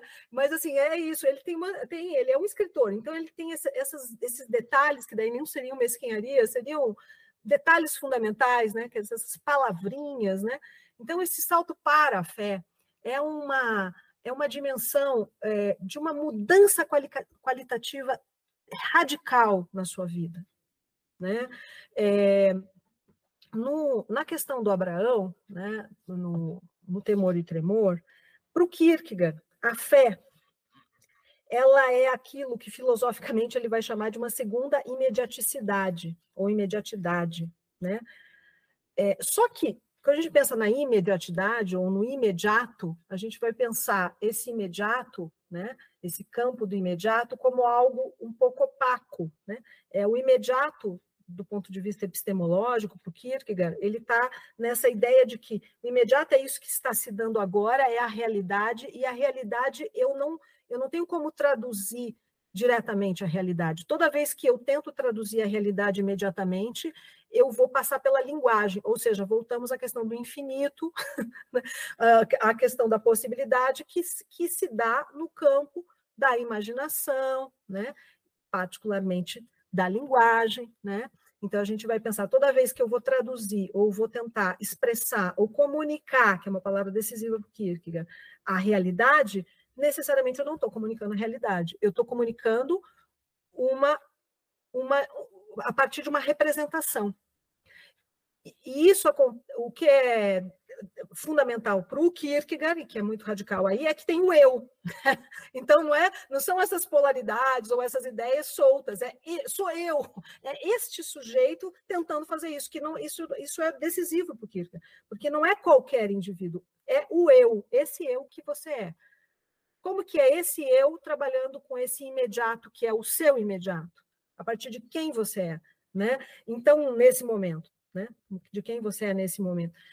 É, tá, então isso é a relação com o imediato. A fé, ela vai ser é, pensada por ele como uma segunda imediaticidade, ou seja, tem algo na fé que tem a ver com essa compreensão que, que vem como uma epifania, vamos dizer assim. Né? Ela, ela, ela é algo que tem a ver com essa ideia que, por exemplo, a gente pode sentir quando a gente é criança, né? Inclusive, se você me permite, até para entrar nisso que você está falando, a questão do salto e desbanalizar o salto, vou ler um pequeno, se você me permite, ler um pequeno trechinho de como começa Temor e Tremor? Ótimo, ótimo, ótimo. E aí vamos, vamos entrar nessa questão de imediatidade e tal, e, e o salto. É, então, o, o Temor e Tremor, depois do prefácio do Johannes de Silêncio, ele começa assim, tá? Era uma vez um homem que escutara em criança essa linda história acerca de como Deus tentou Abraão, de como ele resistiu à tentação, guardou a fé e pela segunda vez recebeu um filho contra a sua expectativa. Quando ficou mais velho, leu a mesma história com uma admiração ainda maior, pois que a vida separara o que estivera unido na simplicidade inocente da infância. Quanto mais velho ficava, tanto mais o pensamento regressava a essa história, tanto maior e mais forte era o seu entusiasmo. E, contudo, era cada vez menos capaz de entender a história. Então, o que, a gente tem aqui? Quando ele era criança, ele achava aquilo lindo, aquela história, e ele compreendia. Mas isso é a imediatidade da criança. Está no campo da ingenuidade. Está né? Tá no campo de uma certa indeterminação. Isso não é a fé. Isso é uma experiência que tem a ver com o fato daquela, daquela pessoa ser criança. Né? Agora, ele cresce, conforme ele vai crescendo, ele vai pensando, ele vai pensando, olha que interessante, cada vez ele pensa mais sobre essa história, ele continua muito encantado pela história, mas cada vez mais ele não a compreende. Quanto mais ele pensa, menos ele entende. Essa é a ideia. Quanto mais penso, menos entendo. E o que, que a gente tem aqui, então? Esse problema, né? O problema filosófico aqui no temor e tremor é essa, essa questão é a questão do limite da razão para você compreender a fé, para você não tem como compreender do ponto de vista racional a fé. A fé é aquele tipo de coisa que não dá para compreender do, tipo, do ponto de vista racional. Isso não significa que o que não seja racional. Significa que há coisas sobre a existência que nós não podemos lidar do ponto de vista sistemático, epistemológico, racional ou especulativo, como era um termo muito que ele usava muito, né? Bom, então tá. Então é isso. Aí o que, que acontece com esse sujeito? Voltando para lá. Então ele está lá, está lembrando daquela imediaticidade da infância que ele compreendia, depois ele vai ficando obcecado por aquela história, ele cada vez não compreende menos. E aí ele resolve escrever um livro. Porque isso tudo é o Johannes de Silêncio falando sobre tudo isso. Resolve escrever um livro para pensar assim: Bom, então, é, todo, muitas pessoas falam sobre o amor, enaltecem o amor, então, mas eu, eu preciso fazer um, um enaltecimento da fé, então, de Abraão, né? E aí, esse fazer o livro, esse escrever o livro, esse lidar com problemas associados a esse, a esse assunto, é, ele vai fazendo aquilo que ele vai chamar de um certo esgotar reflexivo. Por quê? Né? Porque esse salto, voltando à tua pergunta, esse salto para a fé, a noção de salto, ela tem a ver com uma espécie de parada, uma certa de interrupção reflexiva. Essa ideia da reflexão para o Kierkegaard, que é bastante também daquele momento, né? a ideia de que a reflexão né? ela é, digamos, o, aquilo, que, é, aquilo que desmonta o imediato. A partir do momento que eu começo a pensar, voltando à questão da linguagem, a partir do momento que eu começo a falar do silêncio, acabou o silêncio. né? E olha só o nome dele, Johannes de Silêncio. Né? Então, assim, é, o que, que vai acontecendo? Ele vai esgotando esse assunto reflexivamente. Olha só, a razão está super em movimento aqui. Ele vai, ele vai esgarçando tudo que pode ser pensamento, ele vai indo tateando as bordas do que seria esses limites da reflexão e do pensamento. Então, aí o que vai dizer isso concretamente? A fé acontece essa segunda imediaticidade, essa, essa imediaticidade posterior, ela só ganha, ela só, só acontece depois que a reflexão é esgotada. Portanto, a fé também, ela não está nesse imediato, ela está num trabalho, tem um esforço, tem um empenho, tem uma, tem um, tem um, você precisa se envolver, o cara escreveu um livro, entendeu? O Johannes de Silêncio escreve um livro. Ele consegue? Não, ele não consegue. Ele é, o livro é aporético. Se você ler esse livro aqui, você vai ver que, ora, a gente. Ele está o tempo todo dando sinais. Para ele, ele admira muito Abraão, mas ele não consegue ser como Abraão. Ele jamais, esse Johannes de Silêncio, não consegue, é um fracasso frente à ideia de fé. Mas ele enaltece a fé. Ele fala: olha a fé. Então, portanto, esse salto, que é o. Não é assim. Não é tão liso. Né?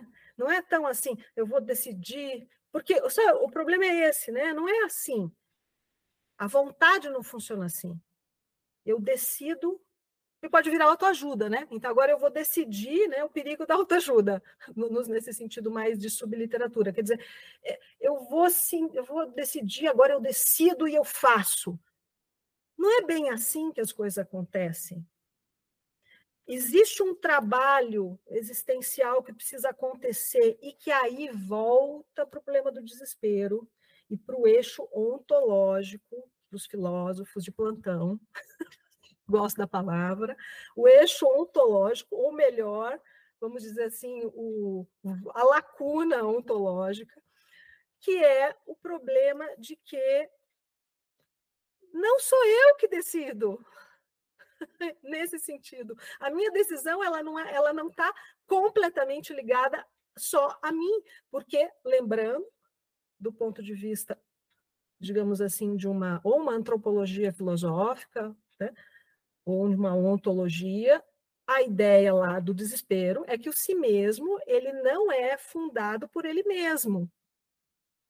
Portanto, esse salto, embora eu, eu, eu tenha de fazer o meu papel, digamos assim, eu sou co-criadora do salto, tem algo que vai acontecer e eu vou precisar receber. E talvez esse algo e agora eu vou dizer porque eu não manjo nada, absolutamente nada disso, então eu vou falar assim, tem a ver com mesmo a, a ideia de graça. Aí a gente entra no campo teológico e eu paro por aqui, porque é algo que não que está no plano da fé, que está no plano que não não sei se te respondi de tá novo. No... Respondeu. São Respondeu. longas é, mas eu digressões. Acho que, eu acho que quando a gente chega nesse sublime não discursivo, a gente tem que parar, porque é que o problema é que é, muitas vezes as, as, pessoas acham que é, o sublime não discursivo ele não não não tem relação com a beleza, com a busca da beleza racional, mas essa dialética, essa tensão dialética, está nos melhores uhum. autores. Quanto mais eles tensionam essas duas coisas, mais eles uh, se engrandecem. Mas você me deu um, um mote para a questão seguinte: o que, que é o uhum. pecado para o Kierkegaard? Ah, socorro! ah, que fácil! Então, o que, que é o pecado, né? Então, assim, essa palavra, assim, é é uma complicação, mas se você pega, né? Então vamos lá para o conceito de angústia. Eu estou aqui, meu, um monte de livro em volta. É, o conceito de angústia, né? O livro do Kierkegaard, é, que foi publicado em 1844, acho que é isso mesmo. É, então é depois, né? Do que a gente está falando aqui de temor e tremor e tal, um pouquinho depois, né?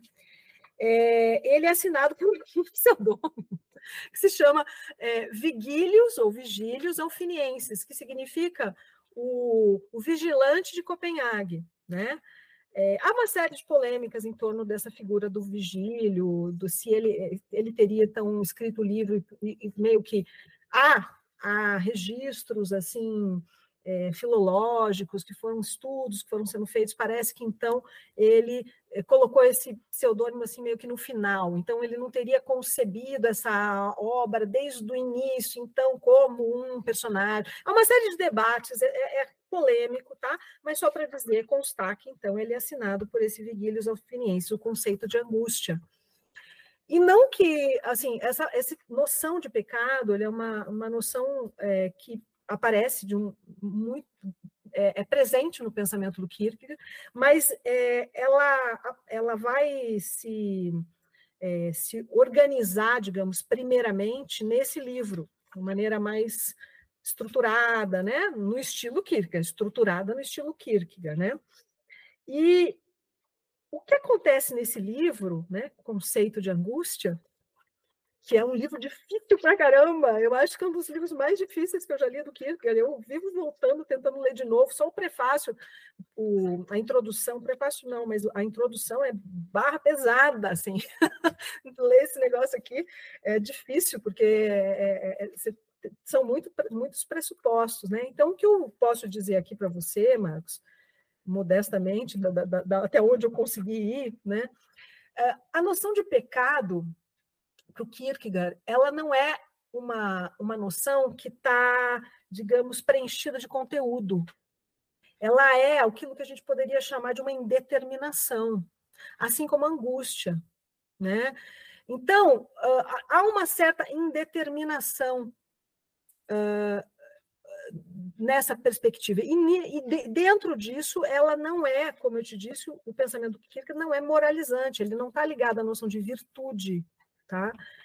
É, agora, tem uma coisa que isso eu venho aprendendo bastante com um também um pesquisador assim da filosofia, um comentador de Kierkegaard que é também da Dinamarca, que é o René Rosfort. Eu faço, participo de um workshop toda segunda de manhã. Ele trabalha, aliás, é aberto para pesquisadores em filosofia, quem quiser se inscrever, é em inglês, tá? É muito interessante. Cada semestre ele trabalha uma obra, né? E eu tenho, assim, é, como a gente agora, na, no último semestre, trabalhou bastante os discursos edificantes, mas ele vai trazendo algumas, ele vai construindo algumas pontes. E eu também tive a oportunidade, quando eu estive lá, de fazer um workshop, eles chamam de workshop, é, sobre o conceito de angústia. Então, isso que eu vou dizer tem a ver com esse convívio que eu tive com Arne Gron e com uh, René Rosfort, é, que é uma leitura dele, né, do René e do Arne Gron. Uh, o pecado, se a gente pudesse falar uma coisa, então, do que é o pecado, ele está muito ligado à ideia de egoísmo, né? ou de egotismo. Né? Então, se ele tem um conteúdo aberto, esse conteúdo aberto ele está muito vinculado a, a, essa ideia ou essa noção de um egoísmo, né? É, e olha que interessante, isso faz muito sentido para mim, né? Quando também você lê o conceito de. Claro que ele fala isso claramente no livro, mas, como eu estou te dizendo, é um baita de um livro. acho que a pessoa. acho que foi o Arne Gron que uma vez falou, enfim, ele escreve por 30 anos só estudando esse livro, né? Então, quem sou eu para falar aqui? Mas, enfim, esse ponto o egoísmo, né? Se a gente for pensar nisso, olha que interessante. Qual é a questão do pecado como egoísmo? Né? A questão do pecado como egoísmo é que a gente vai pensar assim: é, tudo que vai entrar em jogo são as nossas inclinações, as nossas inclinações, digamos, naturais, naquilo que a gente tem de mais. É, a nossa reação a determinadas situações. Então, por exemplo, é, se eu tenho um filho, é claro que eu vou, é claro a palavra, é óbvio, é claro que eu vou, aparentemente, eu vou amá-lo mais do que as outras crianças todas, certo? É, a, a minha família, ah, minha família é minha família, certo? Então eu vou amar mais essa família do que todas as outras famílias, no sentido de que se eu tiver que optar por eu, é, é, o meu pai, é a minha mãe, é o meu filho, é a minha esposa, é o meu emprego. É o... Então, eu estou muito ligada a uma inclinação de patos, e essa é uma palavra muito importante para o o aspecto patos, né? o campo do pensamento que também vai colocar a relação dialética junto com patos. Então, dialético e patológico junto. Como é que acontece um pensamento que se dá assim, né? Então, essa inclinação, digamos, natural, que pode se chamar de natural, ela está posta em jogo e ela seria pecado. Do ponto de vista, e a gente volta àquela questão que eu coloquei no começo, que a gente não pode deixar de pensar, e é tão interessante pensar assim, então, assim, ó, a partir dessa ideia, ó, como é legal pensar, então, o Kierkegaard como esse, esse cara que está problematizando a ideia do que é ser cristão do que é o ser crístico. Porque o que ele está dizendo aqui, se a gente puser lado a lado esse problema com o crístico, está dizendo assim: olha, o que o crístico, enquanto experiência, vem mostrar é que a gente vai ter que confrontar o natural. E isso é um escândalo. É loucura, né? Está lá no, no, no Evangelho, né? Então, é loucura para o, para, o, para o grego, é escândalo para o, para o judeu, né? para, o, para o pensamento judaico, loucura para o pensamento grego, o que? Ame seus inimigos. Como, como vai ser isso, gente? Como é que vai amar os inimigos? Né? Então, o que ele está dizendo é o seguinte: a dimensão do amor, e aí a gente vai entrar numa palavra que é muito importante para Kierkegaard, decisiva, né? essa o amor, essa ação do amor, e aí a dimensão ética, que daí seria realmente o lugar assim que o Kierkegaard ocupa, nossa, parece ser extremamente contemporâneo, né? Eu olho e falo, nossa, como esse autor ele realmente tem uma atualidade gigantesca de se pensar assim, aquilo que ele vai chamar de uma segunda ética, que é assim, como que a gente vai pensar a, a, a ética a partir então dessas dimensões? Né? Quer dizer, não é a minha inclinação natural, mas é algo que eu vou, eu, que eu preciso aprender ao me tornar humano. Que me tornar humano não é me tornar um egoísta. Portanto, si mesmo, olha que coisa forte que a gente está falando todo ao contrário da ideia de individualismo, nesse sentido que a gente pensou antes, né, de um individualismo moderno, muito muito ensimesmado, né? É o contrário de ensimesmamento, é abertura. É lindo isso, é muito lindo, é muito é, é muito idealizado também, idealizante, né? muito difícil, por, por, Porém, acho que eu, eu olho isso e falo assim, nossa, faz sentido para mim do ponto de vista concreto, sabe? Assim, se eu penso, se existem, não sei como que você vê isso, mas se, se existe uma lição, um, um aprendizado que a gente tem com essa dimensão crística, ela está aí, né? Ela está nessa, sabe? O Cristo ele está essa dimensão crística olhando para isso. Como que é eu lidar com o meu inimigo, com aquilo que não é o fácil para mim? Não é o confortável para mim, não é onde eu estou indo bem. O Kierkegaard ele é um autor que está querendo olhar para você onde você não está indo bem. Se você está muito dominando o assunto, a coisa, é, tem alguma coisa que você tem que olhar para você, porque tem algum problema aí que tem a ver com a humildade, tem a ver com essa esse caráter interessante até, socrático mesmo, que o Kierkegaard é um grande socrático, né? Então, assim, o caráter de desmonte de falsas verdades, você chegar naquilo ir para um ponto que é, opa, né? que ele vai chamar lá no pós-escrito não conclusivas migalhas filosóficas, que é essa obra gigante, de uma ferida da negatividade, quer dizer, você não, não chega, né? Você aquilo que seria uma verdade de recordação, não tem como, não tem como você. Está fechada essa porta. A, a, porta da reminiscência, desse ponto de vista, está fechada. Você só vai conseguir encontrar essa verdade no devir, no tornar-se, né? no, na ação. Portanto, é um ambiente do, da questão ética, quer dizer, ele está pensando ação, ação no mundo, ação de minha, eu egoísta, né? Então, voltando, finalizando, tentando finalizar, se a gente pode falar que o pecado é alguma coisa, ele seria então um egoísmo. Eu talvez até preferia a palavra egotismo, assim. Egotismo. Eu preferi porque eh, parece que ela, a palavra egoísmo, ela se ela tá muito reificada, assim. Sim. É, e é, só eu acho que para quem está ouvindo e não conhece a distinção entre Cristo, é, cristão e crístico, né? Eu acho que aí tem a distinção entre quem quer uh, seguir a vida de Cristo, seguir o modelo de Cristo, né? Que é o uhum. crístico, uhum. uh, mas uh, você pode dizer que o, o Kierkegaard também quer seguir o modelo de Sócrates. Ele quer ser o filósofo como modo de vida, né? E todo mundo que toma filosofia como modo de vida toma a máscara de Sócrates, né? E uhum. aí você tem sempre essa, essa questão. Sócrates não escreveu nada, ele tinha o exemplo dele. E aí você sempre fica naquela coisa assim, até quando os escritos podem representar aquilo que você tem como vida, né? E eu acho que a Daisy enfrentou isso também no trabalho dela, que ela procurou construir um, um, uma possibilidade performática com outras pessoas, né? Uhum. Eu queria que você falasse um pouco disso, mas eu queria que você conectasse isso com a outra questão. Eu sei, é, uma, é um, algo difícil, mas é porque eu acho que tem uma conexão para mim, né? Que você construiu uma experiência, construiu a sua a experiência para o seu trabalho, mas ah, é, você também construiu a vida de Daisy com a Ana. E eu queria que você conectasse as duas coisas, porque eu acho que são, para mim, tem conexão, né? Faz sentido isso? Faz todo sentido, Marcos. Muito obrigada. Você está me dando uma oportunidade incrível aqui de, de me voltar né, a, a, todas essas, tudo isso que me habita né, no, meu, no meu viver mesmo, né?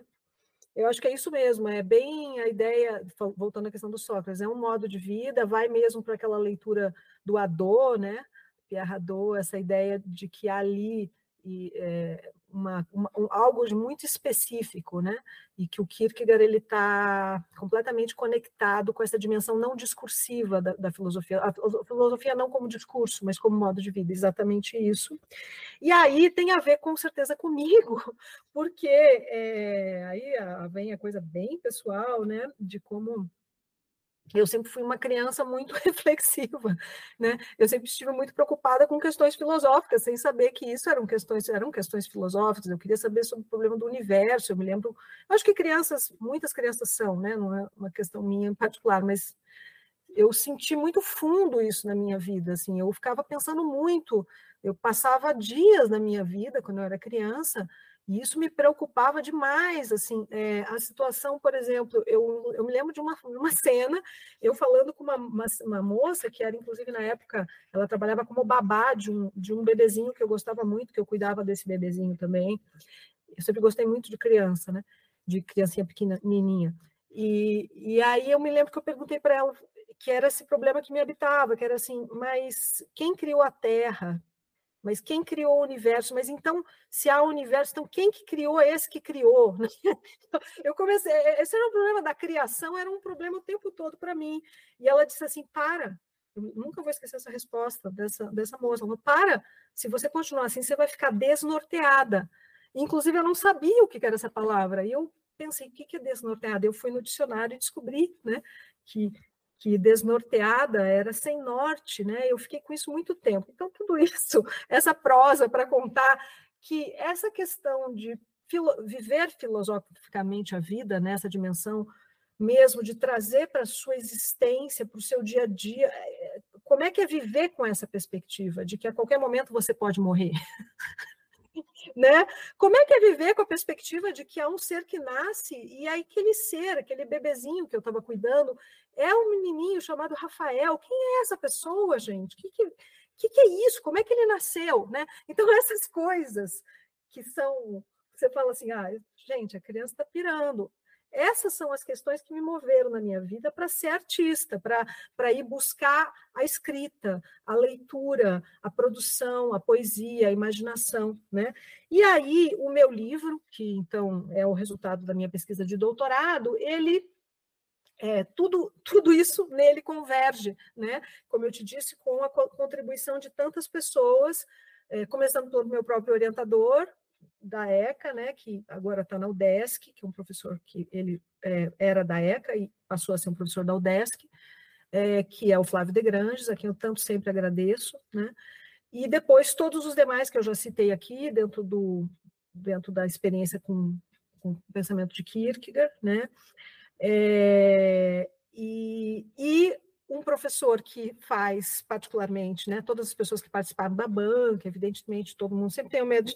Mas, enfim, todas as pessoas, eu queria citar o professor Cassiano Cido Quiles, que é quem faz o prefácio desse livro, que é um professor aqui do Instituto de Artes da Unicamp, né, que ele, ele participou da minha banca e ele faz um prefácio que eu gostei muito. Ele ficou, até ele falou, mas você acha que eu deixo? Ele perguntou para mim, se eu deixo esse título mesmo?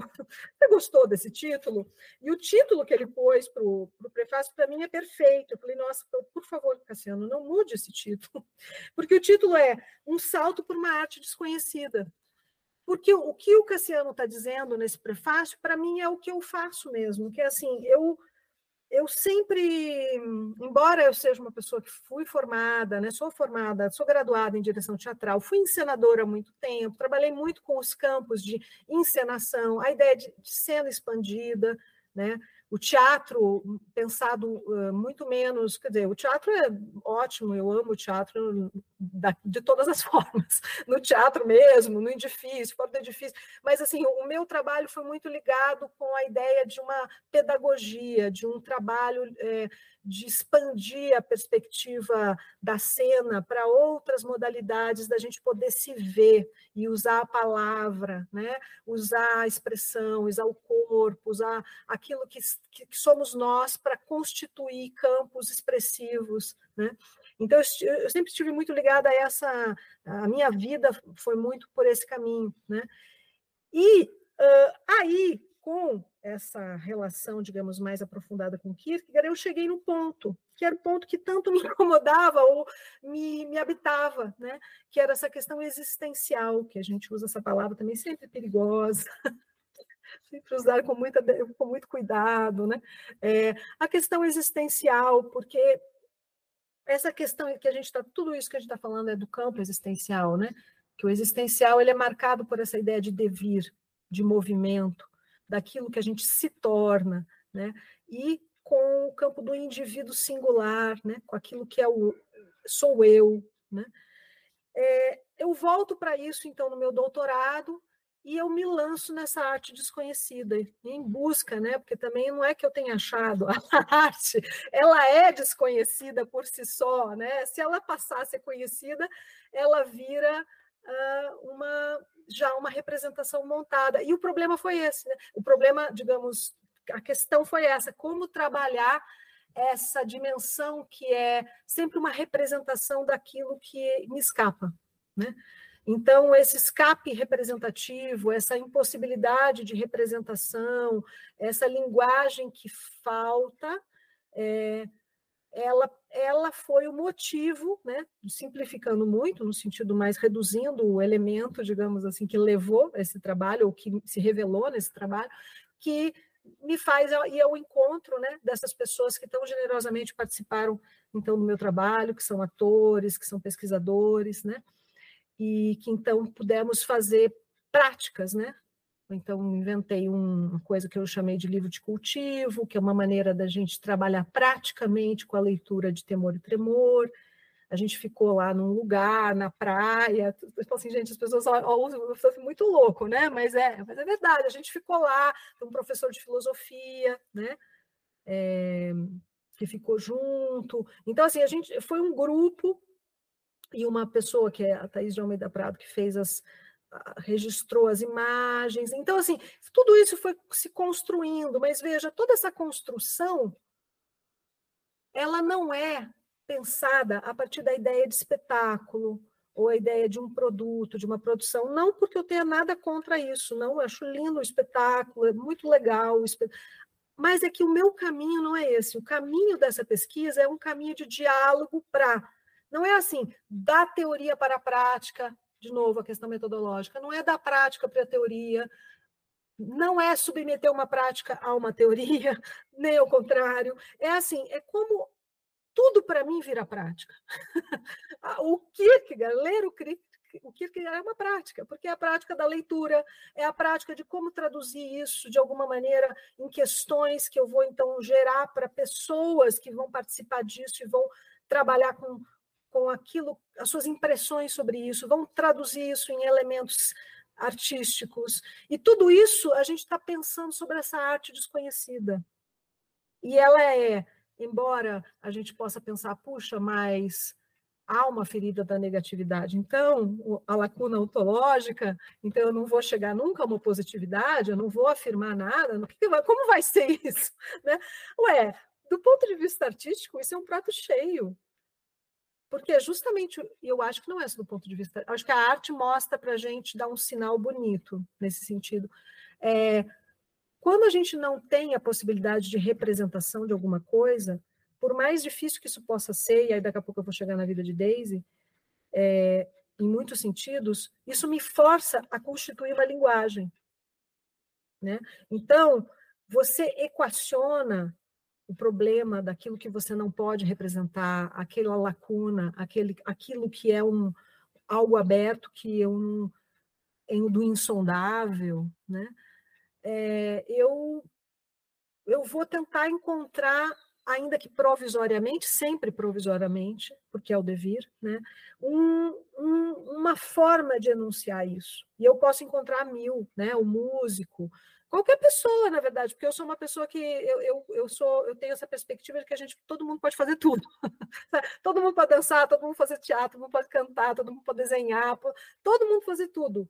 Porque não é, não existe um cânone. Se a gente pensar num cânone, a gente está se prendendo na possibilidade.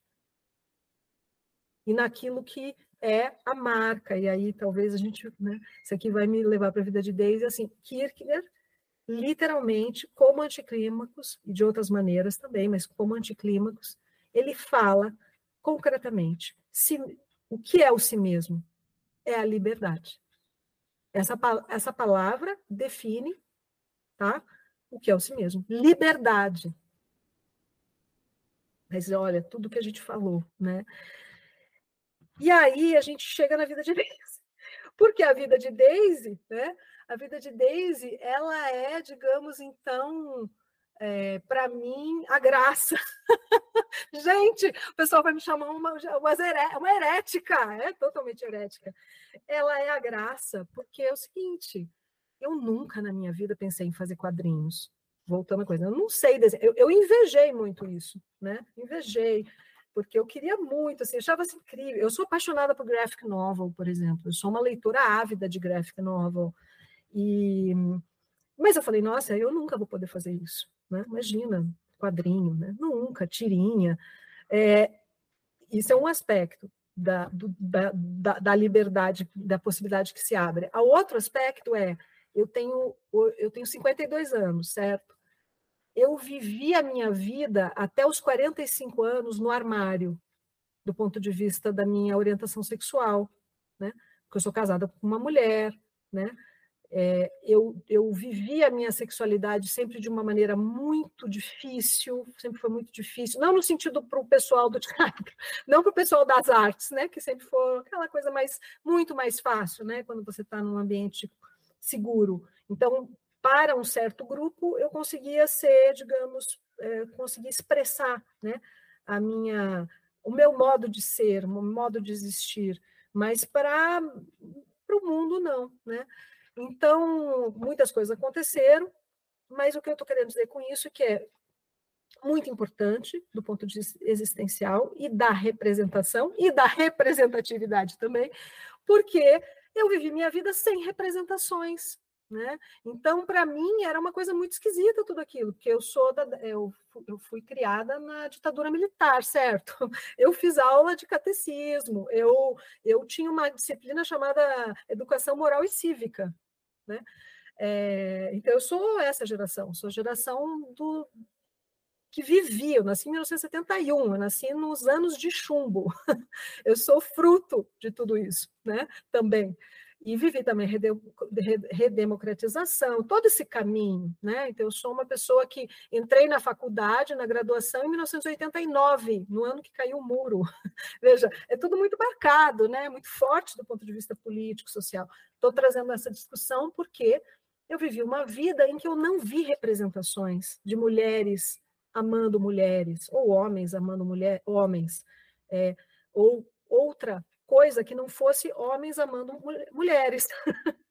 e para mim ficou muito difícil, muito difícil, porque, primeiro, que quando isso era representado era de uma maneira muito pejorativa, e claro que aí é uma grande violência né, nessa forma de representação, e eu fiquei muito à deriva. Eu e toda a torcida do Corinthians. todas as corintianas.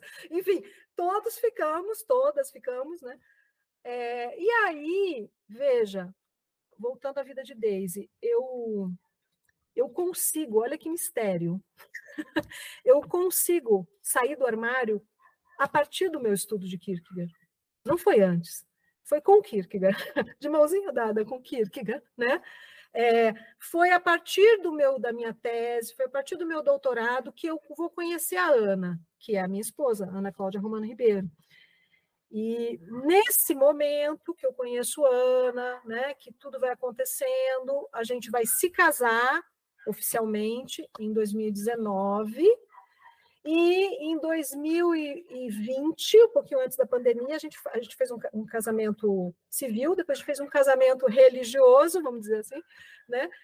Que foi uma das últimas festas que existiu, eu acho, antes de fechar tudo na pandemia. E a, o meu casamento com a Ana me trouxe de maneira graciosa a, a vida de Daisy, com um outro detalhe. Eu sempre neguei meu nome. Eu fui a Dedé, eu fui a Dedé, porque eu tinha uma aflição um pouco com o meu nome. Meu nome é o nome também da minha tia, que eu amo, minha tia, mas ela era minha tia, não era eu. Então ficava uma coisa sempre um pouco estranha. E aí ela traz as duas coisas juntas, né? Assim, ela propôs isso. Eu falei, nossa, nem pensar, nem pensar, nem, nem a vida, nem Daisy. E aí, aos poucos, eu fui percebendo que isso era uma bobagem, que seria bem legal eu trazer esse universo da minha vida, porque eu sempre tive a sensação, Marcos, que faltava para mim, né, um pouco a gente experimentar a literatura, assim como muitas vezes eu experimentei em quadrinhos e tal, um pouco os itinerários do sossego.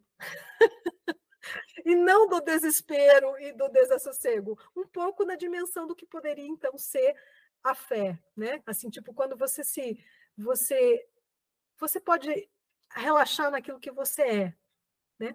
O, o, inclusive eu faço a abertura, não estou com a vida de Daisy aqui, mas eu, eu, eu e Ana traduzimos um trecho, daqui a pouco eu pego ele. Abre a publicação que a UCITEC fez, porque no fim a gente começou a, a produzir, esse, só, só, só para explicar, né? Começou a produzir essas tirinhas chamadas Vida de Daisy na, no Instagram e no Facebook toda segunda-feira continuamos, continuamos a publicar, agora quinzenalmente. E a UCITEC, que é a editora que editou a minha tese, resolveu que ela queria publicar. Eu até achei que era uma brincadeira no começo. Depois ela falou: não, não é verdade, a gente quer publicar. E aí ela começou a publicar, vai, vai vir agora o próximo volume. E o que a gente queria muito era assim: como a gente abre a semana de segunda-feira trazendo o prosaico da vida, né? É, é, essa, esse amor, essa simplicidade, essa graça da bobagem, sabe? A gente fala, ah, é um, são bobeiras, são, são bobeiras poéticas, né? Mas é isso, muitas pessoas, e aí isso é muito forte, muitas pessoas, muitas mulheres, muitas pessoas, homens, mulheres, elas falam, nossa, que bom, isso me alivia começar a semana com essa tirinha. E aí a gente começou a colocar a relação também da Daisy com o Kierkegaard, é claro, porque é a vida, né? E, e aí vem essa, esse elemento que é isso, né? Como quando você, de alguma maneira, é, é, e agora eu estou falando aqui como sem nenhuma, nenhum vínculo acadêmico, tá? Vou fazer uma fala bastante assim pessoal mesmo. Eu, eu, tá? Eu não acho que, você, que, que essa dimensão religiosa ela precisa, ela precisa estar ligado a uma algum campo mais determinado, digamos, do, das experiências chamadas religiosas, no sentido de doutrinas e tal. Né? Eu tenho uma, uma relação bastante dialógicas com, com, muitas religiões, né? inclusive com o cristianismo, de uma maneira muito positiva, tá? o aspecto. Com o budismo, com o judaísmo, tive uma experiência muito forte na minha infância com o judaísmo também. Então, tudo isso se manifesta em mim de uma maneira muito própria, muito peculiar. Né? E, e é muito bom poder você se assentar, né? quase assim, é, relaxar e falar assim: puxa, eu posso brincar de, de representar isso aqui agora. Né? Sempre vai faltar alguma coisa, a linguagem nunca vai dar conta, mas você pode optar por uma coisa que talvez seja a liberdade né? Então aí tem um salto, né? Salto metafórico no sentido de falar, puxa, ah, fazer um quadrinho falando de bobagem, das bobeiras da vida, das simplicidades, pode ser, nossa, para alguém que fica escrevendo Kierkegaard, é um negócio super sério, né? Parece que a pessoa, uau, ela, ela tem alguma coisa. Não, é isso mesmo, né? Essa é a liberdade, você poder falar disso, falar do simples, falar de, é, e aí as pessoas se encantam porque elas querem também.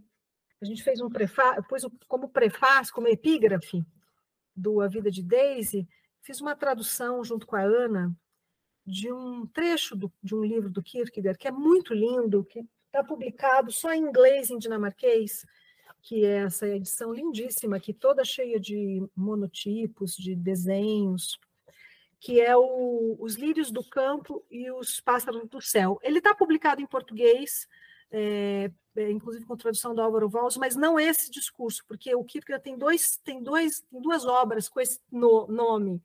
Então, essa aqui é de 49, ela é um pouco diferente. Né? A outra é muito linda também. Mas eu, eu, eu, gente, eu quis traduzir um trechinho. Esse aqui é um chamado discurso devocional do Kierkegaard. E olha que bonito. Ele fala sobre a alegria, que em dinamarquês é gleu, o termo, né? Ele vai dizer assim: o que é alegria? Ou o que é ser alegre? É verdadeiramente estar presente para si mesmo. Mas estar verdadeiramente presente para si mesmo é este hoje, ser hoje. Verdadeiramente ser hoje. E quanto mais verdadeiramente você é este hoje, mais inteiramente você está presente para si mesmo em sendo hoje. E tanto menos o amanhã, o dia do infortúnio, existirá para você. Alegria é o tempo presente, com toda a ênfase recaindo sobre o tempo presente.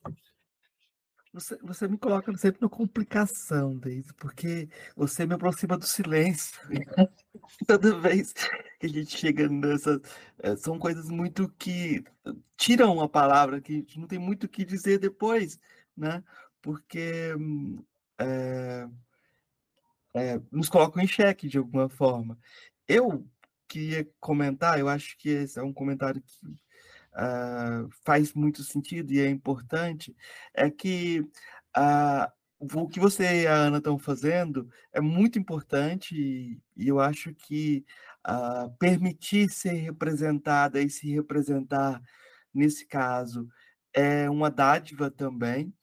E uhum. você uhum. ter uma pessoa que te ama e te coloca como personagem protagonista de uma vida também, é isso é uma representação do amor que eu acho muito é, graciosa para a gente ficar uhum. no nosso vocabulário, né? Uhum. E eu acho que isso toca outras pessoas. Eu acho que uh, isso é muito importante. A gente estava falando, a gente conversou um pouquinho antes da, da, entrevista e eu comentei um pouco sobre o, uh, o Renato Russo, que é um autor que eu trabalhei.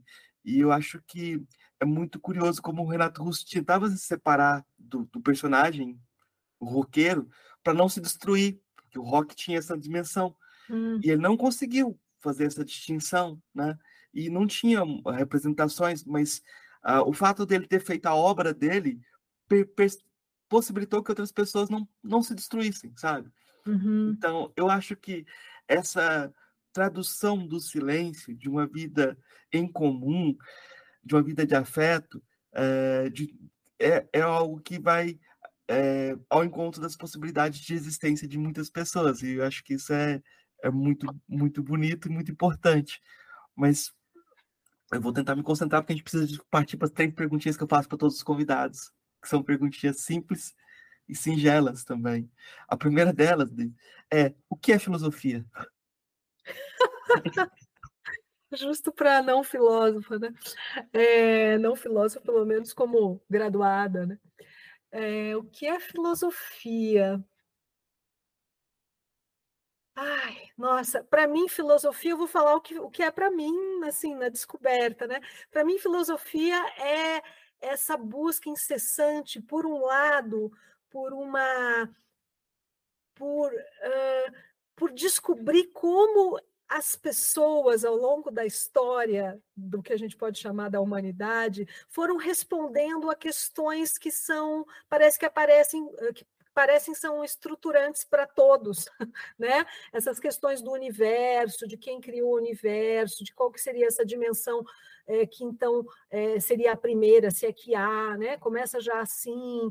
É, depois o, o, problema do ser humano, né? Esse elemento, o que, que é a gente, o que, que é o ser humano, né?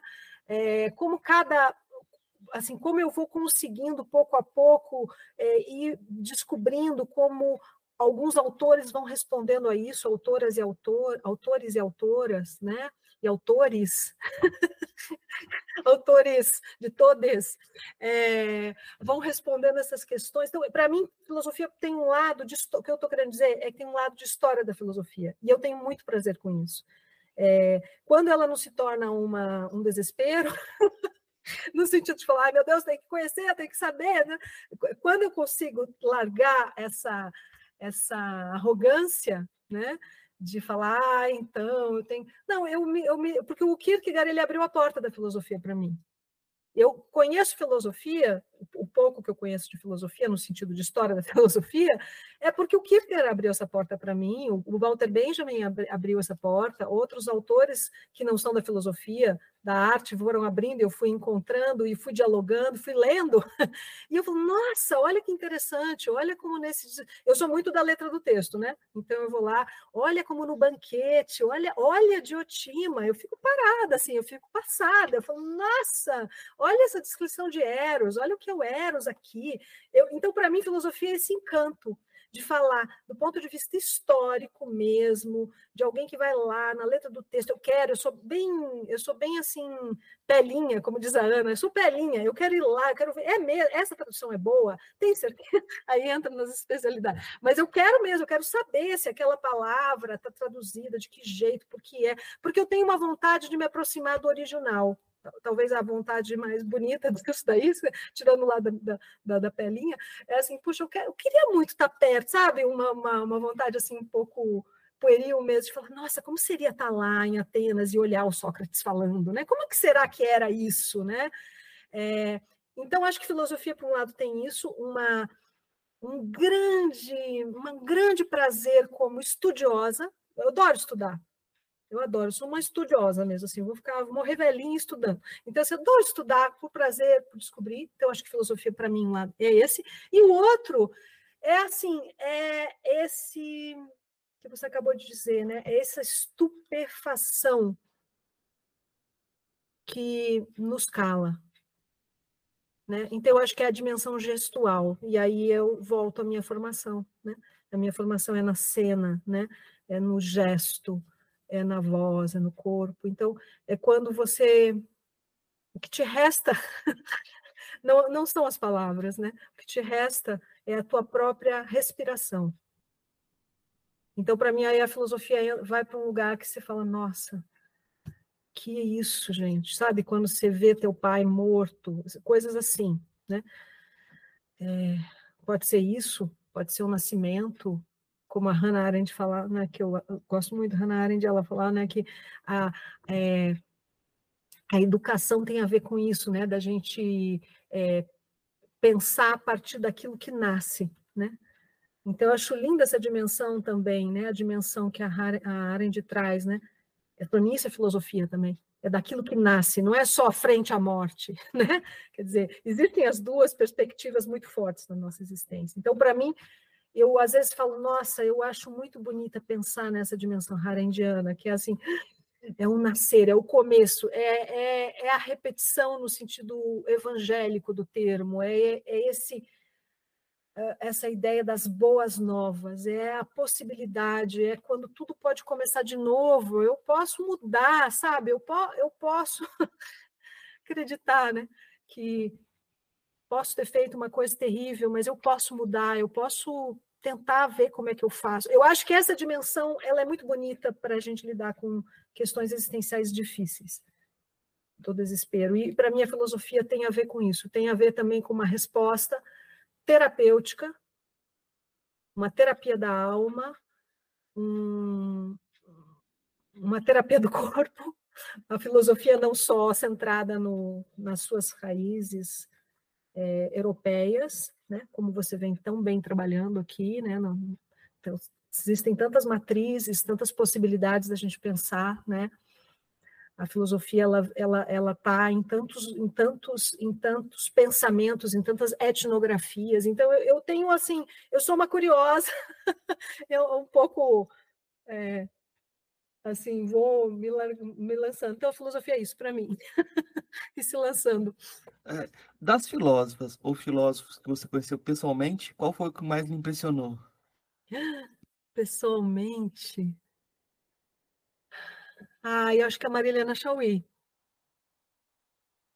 Eu, várias me impressionaram, mas assim, a Marilena, eu tive a oportunidade de ter um, fazer uma disciplina com ela é, na FEFELEST, numa, foi o último curso de pós-graduação que ela deu, é, antes de se aposentar, e foi o curso que eu fiz longo com ela, eu fiz depois outras coisas, mas ela me impressionou demais, Marilena Chauí, assim, eu acho é, a erudição, acompanhada dessa, ela tem uma coisa que me encantou muito, que é um certo aspecto criança, que é assim, ela tem uma alegria de apresentar as coisas e ela é muito gestual também.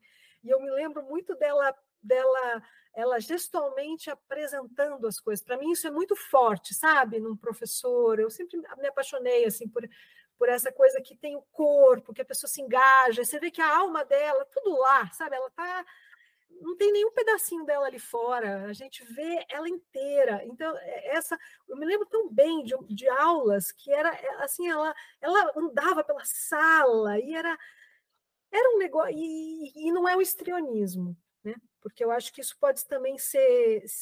O que eu, é, eu acho que é bonito de uma autenticidade aí mesmo, porque é o, é o tanto da pessoa, né? Então, ela, para mim, ela, ela está muito afinada, né? Com que é. E foi muito bonito ver isso nela. É, você falou afinação, a gente nem falou disso. Mas é, nossa, é tão importante. Então, a gente nem falou disso, mas é, qual o seu filósofo ou filósofo favorito? Em geral? Não. No geral, nossa, esse é difícil. Eu, olha, eu acho que o, o, que eu, o que eu digo que o único filósofo que eu realmente conheço um pouco, que eu posso dizer, nossa, eu li, que eu posso dizer, é o Kierkegaard, certo? Que eu realmente digo, ah, eu posso falar dele. É, então, eu, eu gosto muito do Kierkegaard, que é o único também eu conheço mais profundamente, mas assim, dos que eu pude ler um pouquinho e que eu não conheço profundamente, né? É, eu, eu, assim, eu tenho um encantamento com a Hannah Arendt, sabe? Eu acho o pensamento dela muito, muito importante, muito. Assim, eu gosto muito de, de, de, de, quando eu tenho a oportunidade de lê-la, eu, eu, gosto de lê-la. E também é, a Simone de Beauvoir.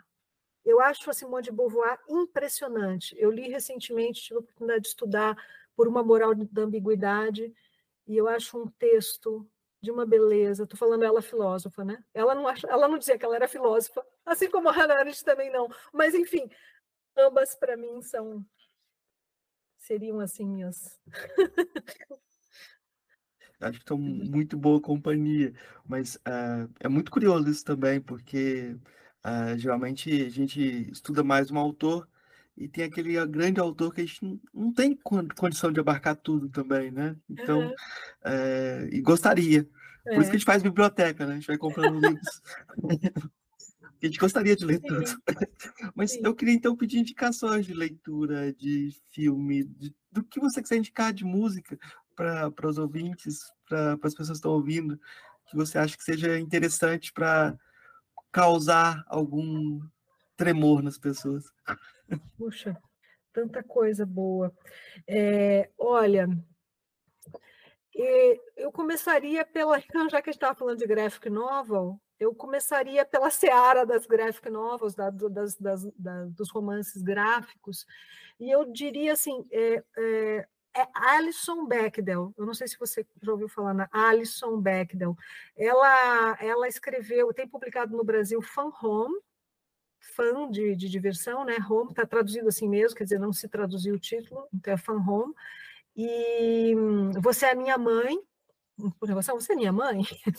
E ela também foi traduzido pela, pela é, Todavia, o, uma obra dela que ela publicou ao longo de 25 anos, então, de certa forma, a vida de Daisy se inspira nela, nessa nessa consistência que ela manteve ao longo de 25 anos de ficar publicando quinzenalmente uma, uma, uma tirinha que se chama, é, foi traduzido no Brasil como ah, o essencial das perigosas sapatas. Então, seriam as perigosas sapatas, Dykes to Watch Out For. É, foi traduzido até pela Carol Ben-Simon, que, que também é uma grande escritora brasileira. E ela, Alison Bechdel, é, ela, para mim, é um, uma das maiores escritoras que eu, re, que eu li recentemente. Ela é uma mulher lésbica que faz uma, uma obra lindíssima, assim, Fan Home, é, são, são, são memorialistas, né? Então, Fan Home e Você é Minha Mãe são obras que ela trata de um campo biográfico, né? autobiográfico. Embora no Você é Minha Mãe ela trabalha muito com Winnicott, que eu acho muito legal como ela trata do pensamento do Winnicott. Então, por exemplo, Alison Bechdel, eu, eu acho que é uma, é uma autora que me impressiona demais. Também na seara dos quadrinhos, se você me permite continuar um pouquinho, é, olha, uma brasileira que eu estou encantada, uma jovem autora que se chama Luísa de Souza, ela é do Rio Grande do Norte, e ela escreveu um livro chamado Arlindo, é, que ganhou vários prêmios recentemente de quadrinhos, de tudo, que é belíssimo, é sobre é sobre um menino querendo tornar-se si mesmo, precisando tornar-se si mesmo, um menino que está ligado, está tá vivendo a sua a, a, sua juventude, a sua adolescência numa cidadezinha pequena do interior do Rio Grande do Norte, que se chama Currais Novos, e esse, e esse rapaz, esse menino, esse menino, que é o Arlindo, ele vai se, se haver com a sua sexualidade, com seus desejos, com todos, uh, com toda a violência que vai vir em sua direção, devido à sua orientação, ao, aquilo que ele vai descobrindo como desejo. Então, é, é muito bonito também nesse sentido que a gente estava falando, sabe, Marcos, de como essa questão tem vários vieses, né? Então tem o viés daquele do menino, né, que está tentando encontrar a sua linguagem, tentando descobrir o que é que, que, que é ser, e tem o aspecto da autora que faz esse livro que atinge tanta gente, que as pessoas olham e falam, nossa, ai, ela, ela diz que ela escreve uma história que ela queria ter lido quando ela tinha 15 anos. Né? Eu também queria ter lido essa história quando, quando eu, eu tinha 15 anos. Né? Então, eu, indico esse.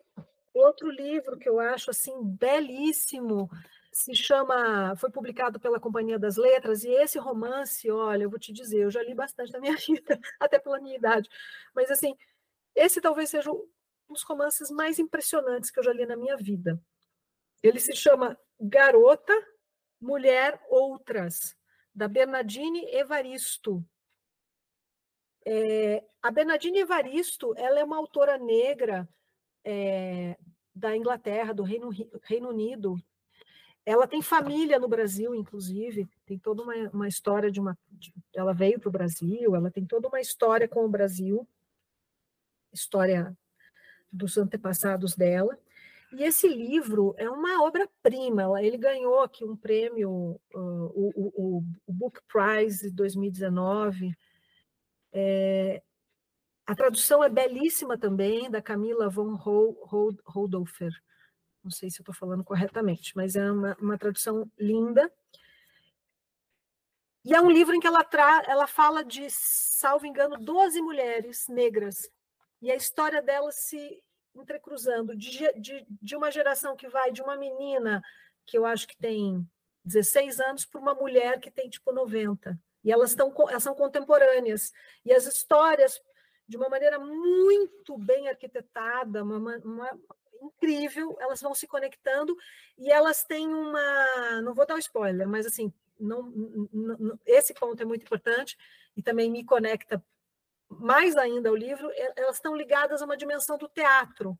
Não vou contar como, mas é impressionante. É um romance assim que eu fui num fôlego, assim, um romance longo, mas de quase 500 páginas e então, olha, esse seria parte dos livros. Você quer mais alguma coisa que eu fale?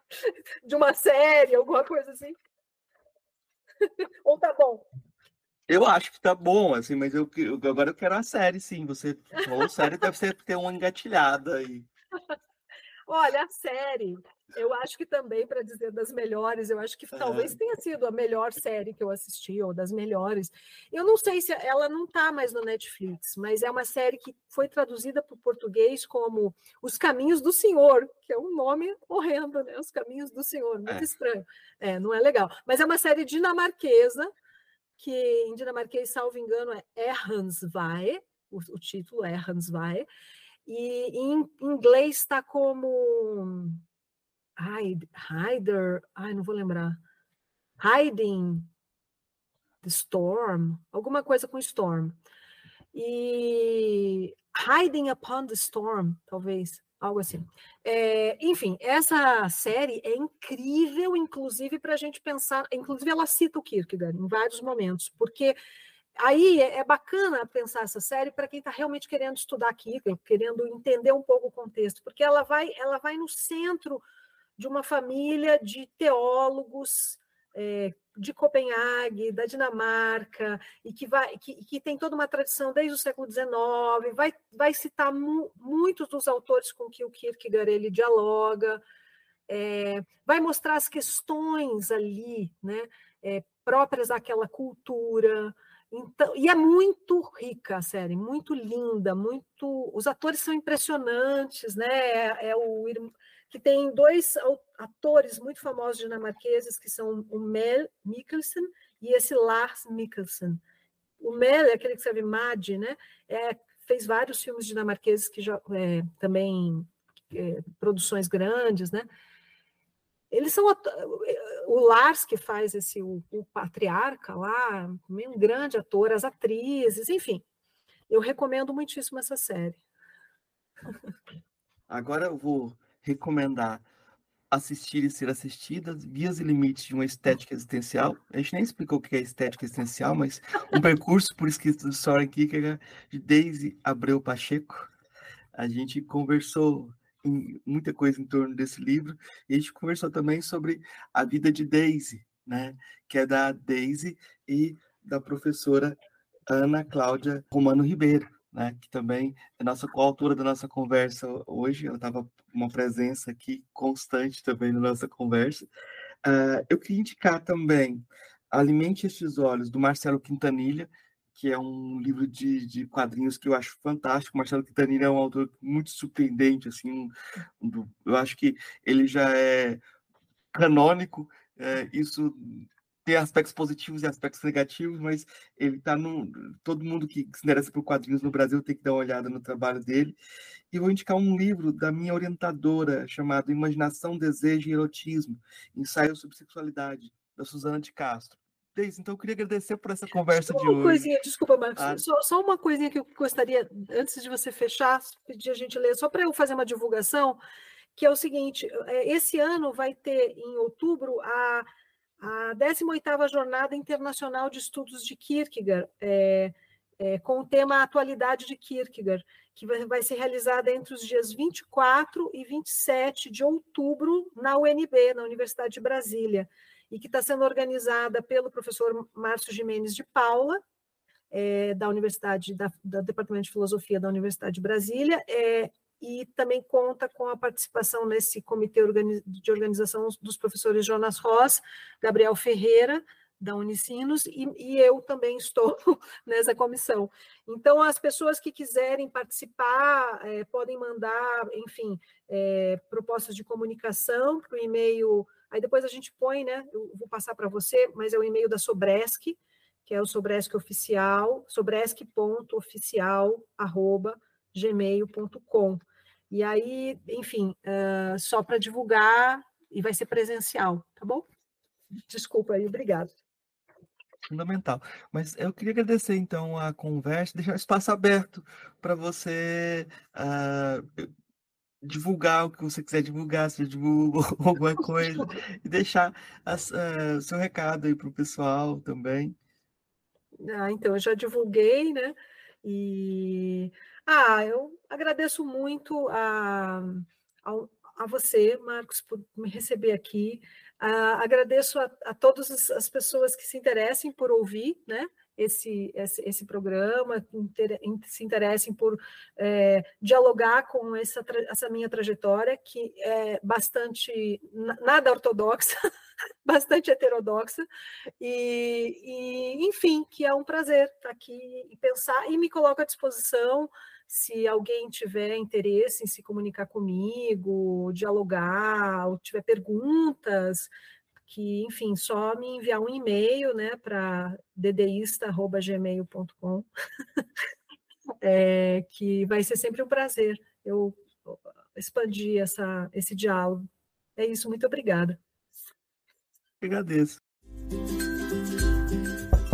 Ei, gostou do nosso episódio? Apoie a gente lá no Catarse, é só 5 reais por mês, o preço de um cafezinho. Ajuda a gente a continuar divulgando a filosofia no Brasil. catarse.me barra filosofia underline pop.